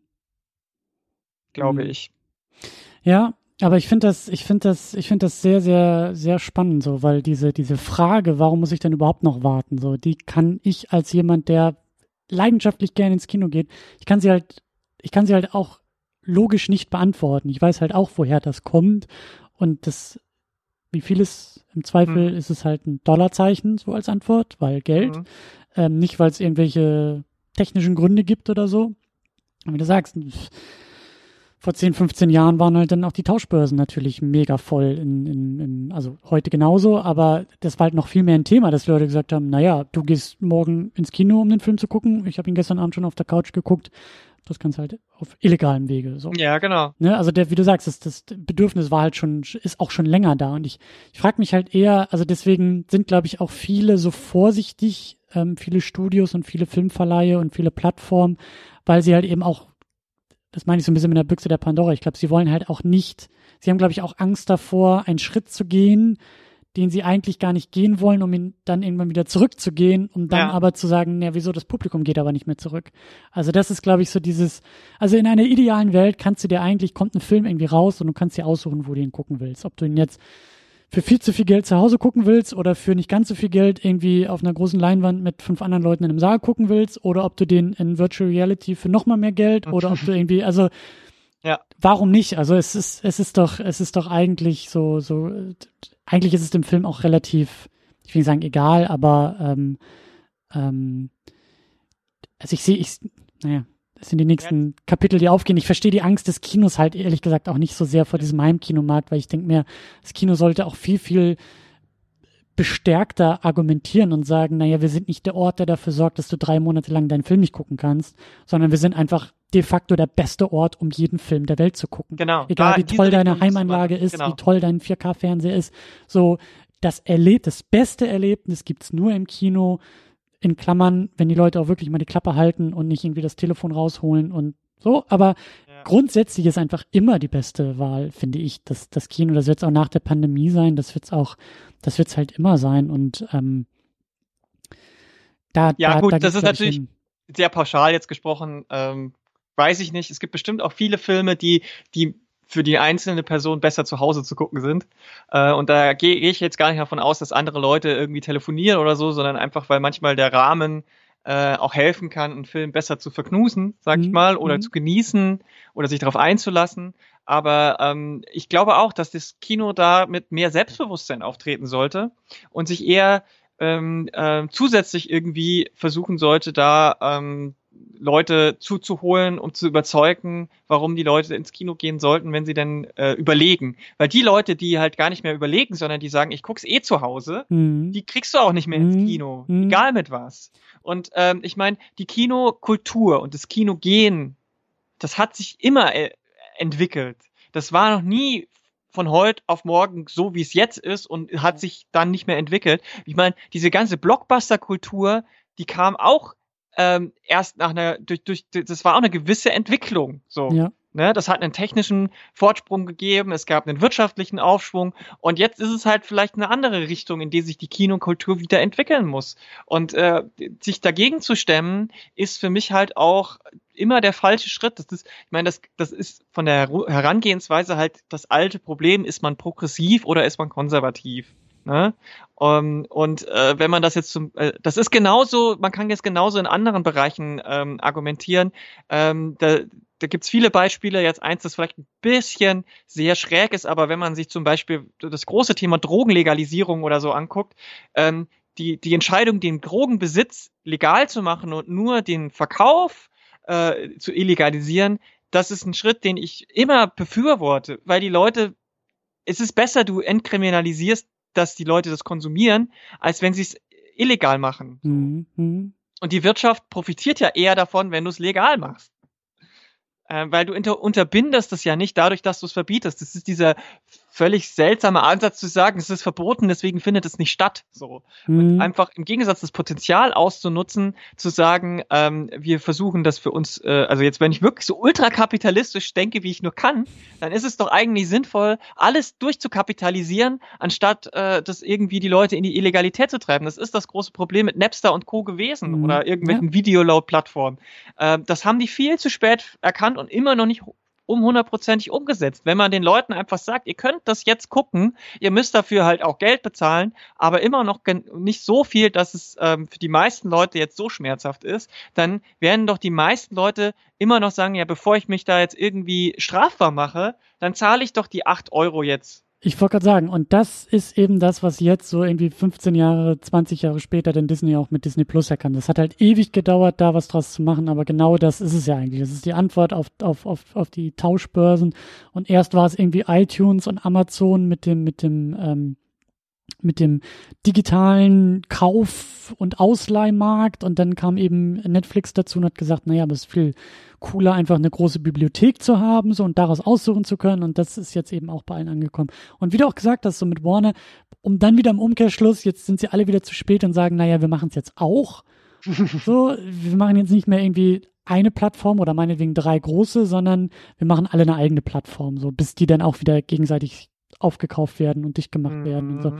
Also da, da wird, glaube ich, auch noch eine Menge passieren, weil es können halt auch nicht alle ein Disney Plus aufmachen, ja. weil Disney ist halt in dieser komfortablen Lage irgendwie mal so gefühlt 80 Prozent der Popkultur einfach selber zu besitzen. Mm. Und die restlichen 20 Prozent verteilen sich dann auf ganz viele andere auf. Und das ist halt, also nur für, nur für einen Zack Snyder Cut von Justice League wird jetzt niemand irgendwie da dieses komische HBO Max abonnieren, so. Das ja, ist halt oder halt nur den, Probemo den Probemonat und dann wieder canceln. So. Dann haben die auch nichts davon gewonnen. Genau, so. Und das natürlich kann man das kritisch sehen. Das sehe ich auch ultra kritisch, dass Disney so eine große Marktmacht hat. Keine Frage. Und natürlich, vor allem, wenn es dann um die Entscheidung geht, was wird produziert und hergestellt und welche Filme passieren dann einfach nicht. Wenn das in, in den Händen von einem großen Konzern ist oder zwei, ist es absolut kritikwürdig. Da bin ich, bin ich ja voll auf dieser Seite. Aber wir, ich meine, wir, wir sind ja immer auch in diesem Widerstreit zwischen Kultur und Kapitalismus. Und wenn man einfach mal jetzt wir leben in einer kapitalistischen Realität. Und wenn wir das, das muss man akzeptieren. Entweder man, man akzeptiert das und arbeitet in dieser Realität oder man arbeitet gegen diese Realität, um den Kapitalismus abzuschaffen. So. Es gibt nur diese zwei Möglichkeiten. Aber du kannst nicht sagen. Naja, die dritte äh, hast du vorhin auch erwähnt, das waren die Drogen, aber. Ja, vielleicht nur ein anderes Thema. Aber du kannst halt nicht so tun, als könntest du innerhalb eines kapitalistischen Systems einen Konzern dafür äh, äh, belangen, dass er das tut, was das System von ihm verlangt. So. Das ist halt auch schon ein bisschen schwierig. ähm, und ähm, das ist jetzt sehr runtergebrochen. Natürlich ist es, muss man das differenzierter betrachten. Ich weiß das. Leute. Aber wenn, wenn man es halt mal ähm, so ein bisschen runterbricht, ist es im Kern, sind es diese zwei Momente. Entweder du, du, du akzeptierst, dass der, dass Hollywood und USA und dieses Produktionsland und Distributionsland Amerika eben auf diesen Grundfesten der, des radikalen Kapitalismus aufgebaut ist, dann kann man Disney ja nicht vorwerfen, das ist dann nicht Evil Disney hm. oder wer auch immer Evil da ist. Das ist der Evil Kapitalismus, der dahinter steckt. Ja, mhm. genau. Mhm. Und natürlich äh, kann man sagen, es ist moralisch verwerflich von den Leuten, äh, die bei Disney arbeiten, das so zu machen. Aber das kann man denen halt auch nur bis zu einem gewissen Grad vorwerfen. Es gibt keinen ethisch-moralischen Kapitalismus da draußen, Leute. Das müsst ihr mal einsehen. Das ist jetzt vielleicht sehr radikal links in diesem Filmpodcast, aber ähm, natürlich ist auch das politisch. Alles ist politisch und auch die Pandemie und wie die Filmwirtschaft damit umgeht, ist hochpolitisch. Und ähm, da wird sich, da wird sich natürlich einiges, um das jetzt nochmal, um die Ausgangsfrage, wie wirkt sich das aus? Es wirkt sich so aus, dass sich vieles ändern wird. Und ähm, ob das für, für uns als von unserer Seite als KonsumentInnen ähm, zum Besseren oder zum Schlechteren wird, ich glaube, das äh, haben wir jetzt auch schon gesagt, das ist eher Spekulation. Ich vermute aber, dass es aus einer gewissen Sicht eher für uns zum Vorteil gedeihen wird, weil wir mehr Verfügbarkeiten an, an, an Plattformen und Wegen haben werden, Dinge anzugucken. Das ist es auch ähm, ähm, also das wäre auch so mein Fazit, dass halt einfach erstmal jetzt so viel in Bewegung ist und so viel passiert und das zumindest spannend zu beobachten ist und zu schauen, wo, wo sich das, also das Potenzial besteht, dass sich das in etwas Gutes entwickelt, wenn Entwicklung mhm. stattfindet. Natürlich auch das Gegenteil, aber ich finde es so schön, dass es ähm, eine eine wunderbare Klammer, die ich gar nicht gesehen habe zum Anfang, als wir so resignierend gestöhnt haben über die Dinge in der Welt und äh, ja, ich habe das Gefühl, dass das zumindest, ähm, also ja, radikalpolitische Forderung an dieser Stelle finde ich sehr gut, um äh, die Klammer zu schließen. Und äh, es passt. Es passt. Ja. Sehr gut. Dann würde ich sagen, ich weiß auch gar nicht, ob das alles, irgendwie ist es bestimmt auch im Sinne von Harley Quinn. Ich weiß nicht, ob die so hochpolitisch ist, aber ähm, sie würde auch mit dem, mit dem, mit dem Holzhammer einfach mal so, einfach mal so mhm. reinschlagen und gucken, wie es dann aussieht. Ja, ja, und sie ist auf jeden Fall auch nonkonform und ähm, Genau. Das ist ja jetzt alles nonkonform und vielleicht braucht man auch ein bisschen mehr Harley Quinn äh, in, in, in der Filmwelt, Filmwelt, um zu gucken, ähm, was vielleicht so geht und dass man vielleicht aus diesen eingefahrenen Bahnen rausbricht und dass auch nicht alles so einfach ist und schwarz-weiß. Harley Quinn ist eben nicht nur eine Schurkin, die ist nicht nur durchgeknallt. Die hat, die, die hat viele Facetten in sich, diese Figur hat viele Facetten in sich, der Film hat viele Facetten in sich und die Situation ähm, von DCEU hat viele Facetten in sich und ich glaube, dass ähm, äh, wenn das die Leute so ein bisschen erkannt haben und ein bisschen differenzierter mit der Sache auch umgehen, ähm, dann äh, kann das vielleicht auch für uns alle ein bisschen zum Vorteil werden und man nehmen nicht mehr nur diese Fa diese Lager, das ist ja auch was, das haben wir jetzt gar nicht ja, ja, gesagt, ja. so, ne, wie die Rezeption immer von den Filmen ist, von Superfanboys und äh, dann eben von nicht den Superfanboys, aber Leuten, die, die das irgendwie trotzdem gut finden und Anti-Leuten und so weiter. Vielleicht kriegen wir da auch mal ein bisschen mehr Ruhe rein jetzt.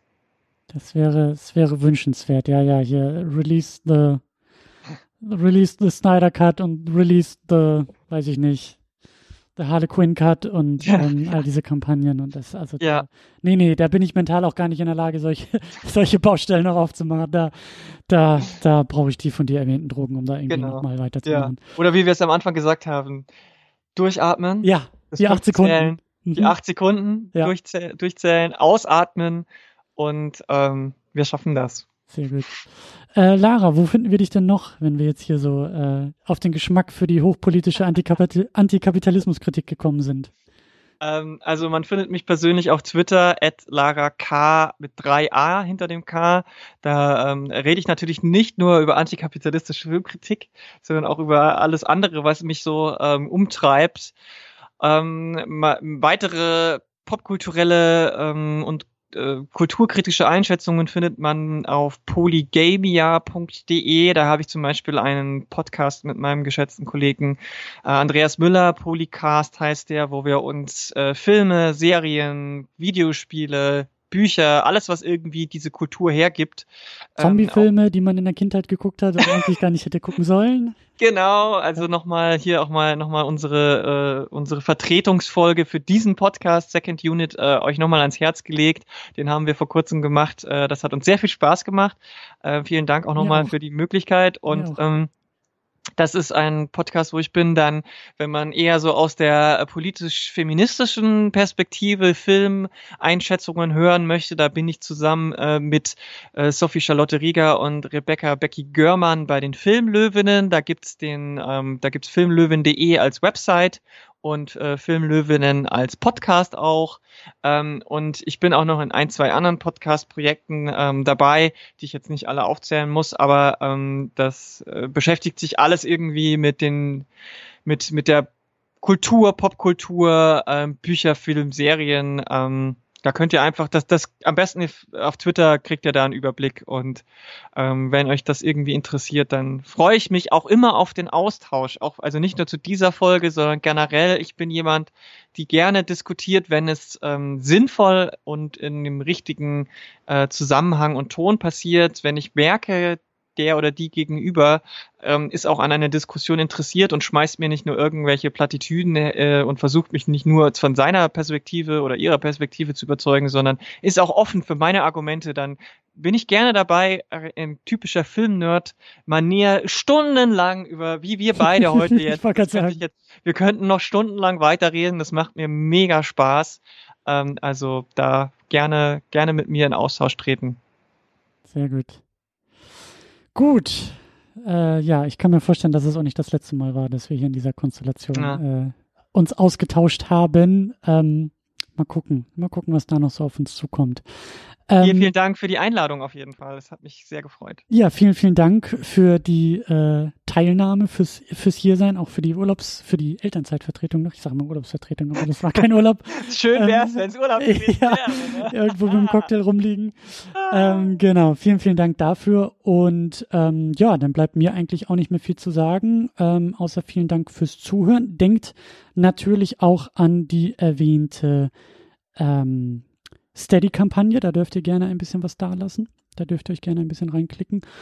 Und äh, ja, wie immer, ne, bleibt gesund, passt auf euch auf, Hände waschen, Abstand, Maske tragen. Äh, das wird hoffentlich in einem halben Jahr irgendwie total komisch klingen, wenn ihr das nachhört, aber momentan ist das alles sehr wichtig. Also, in diesem Sinne, vielen Dank fürs Zuhören, fürs Dabeisein und bis zum nächsten Mal. Tschüss.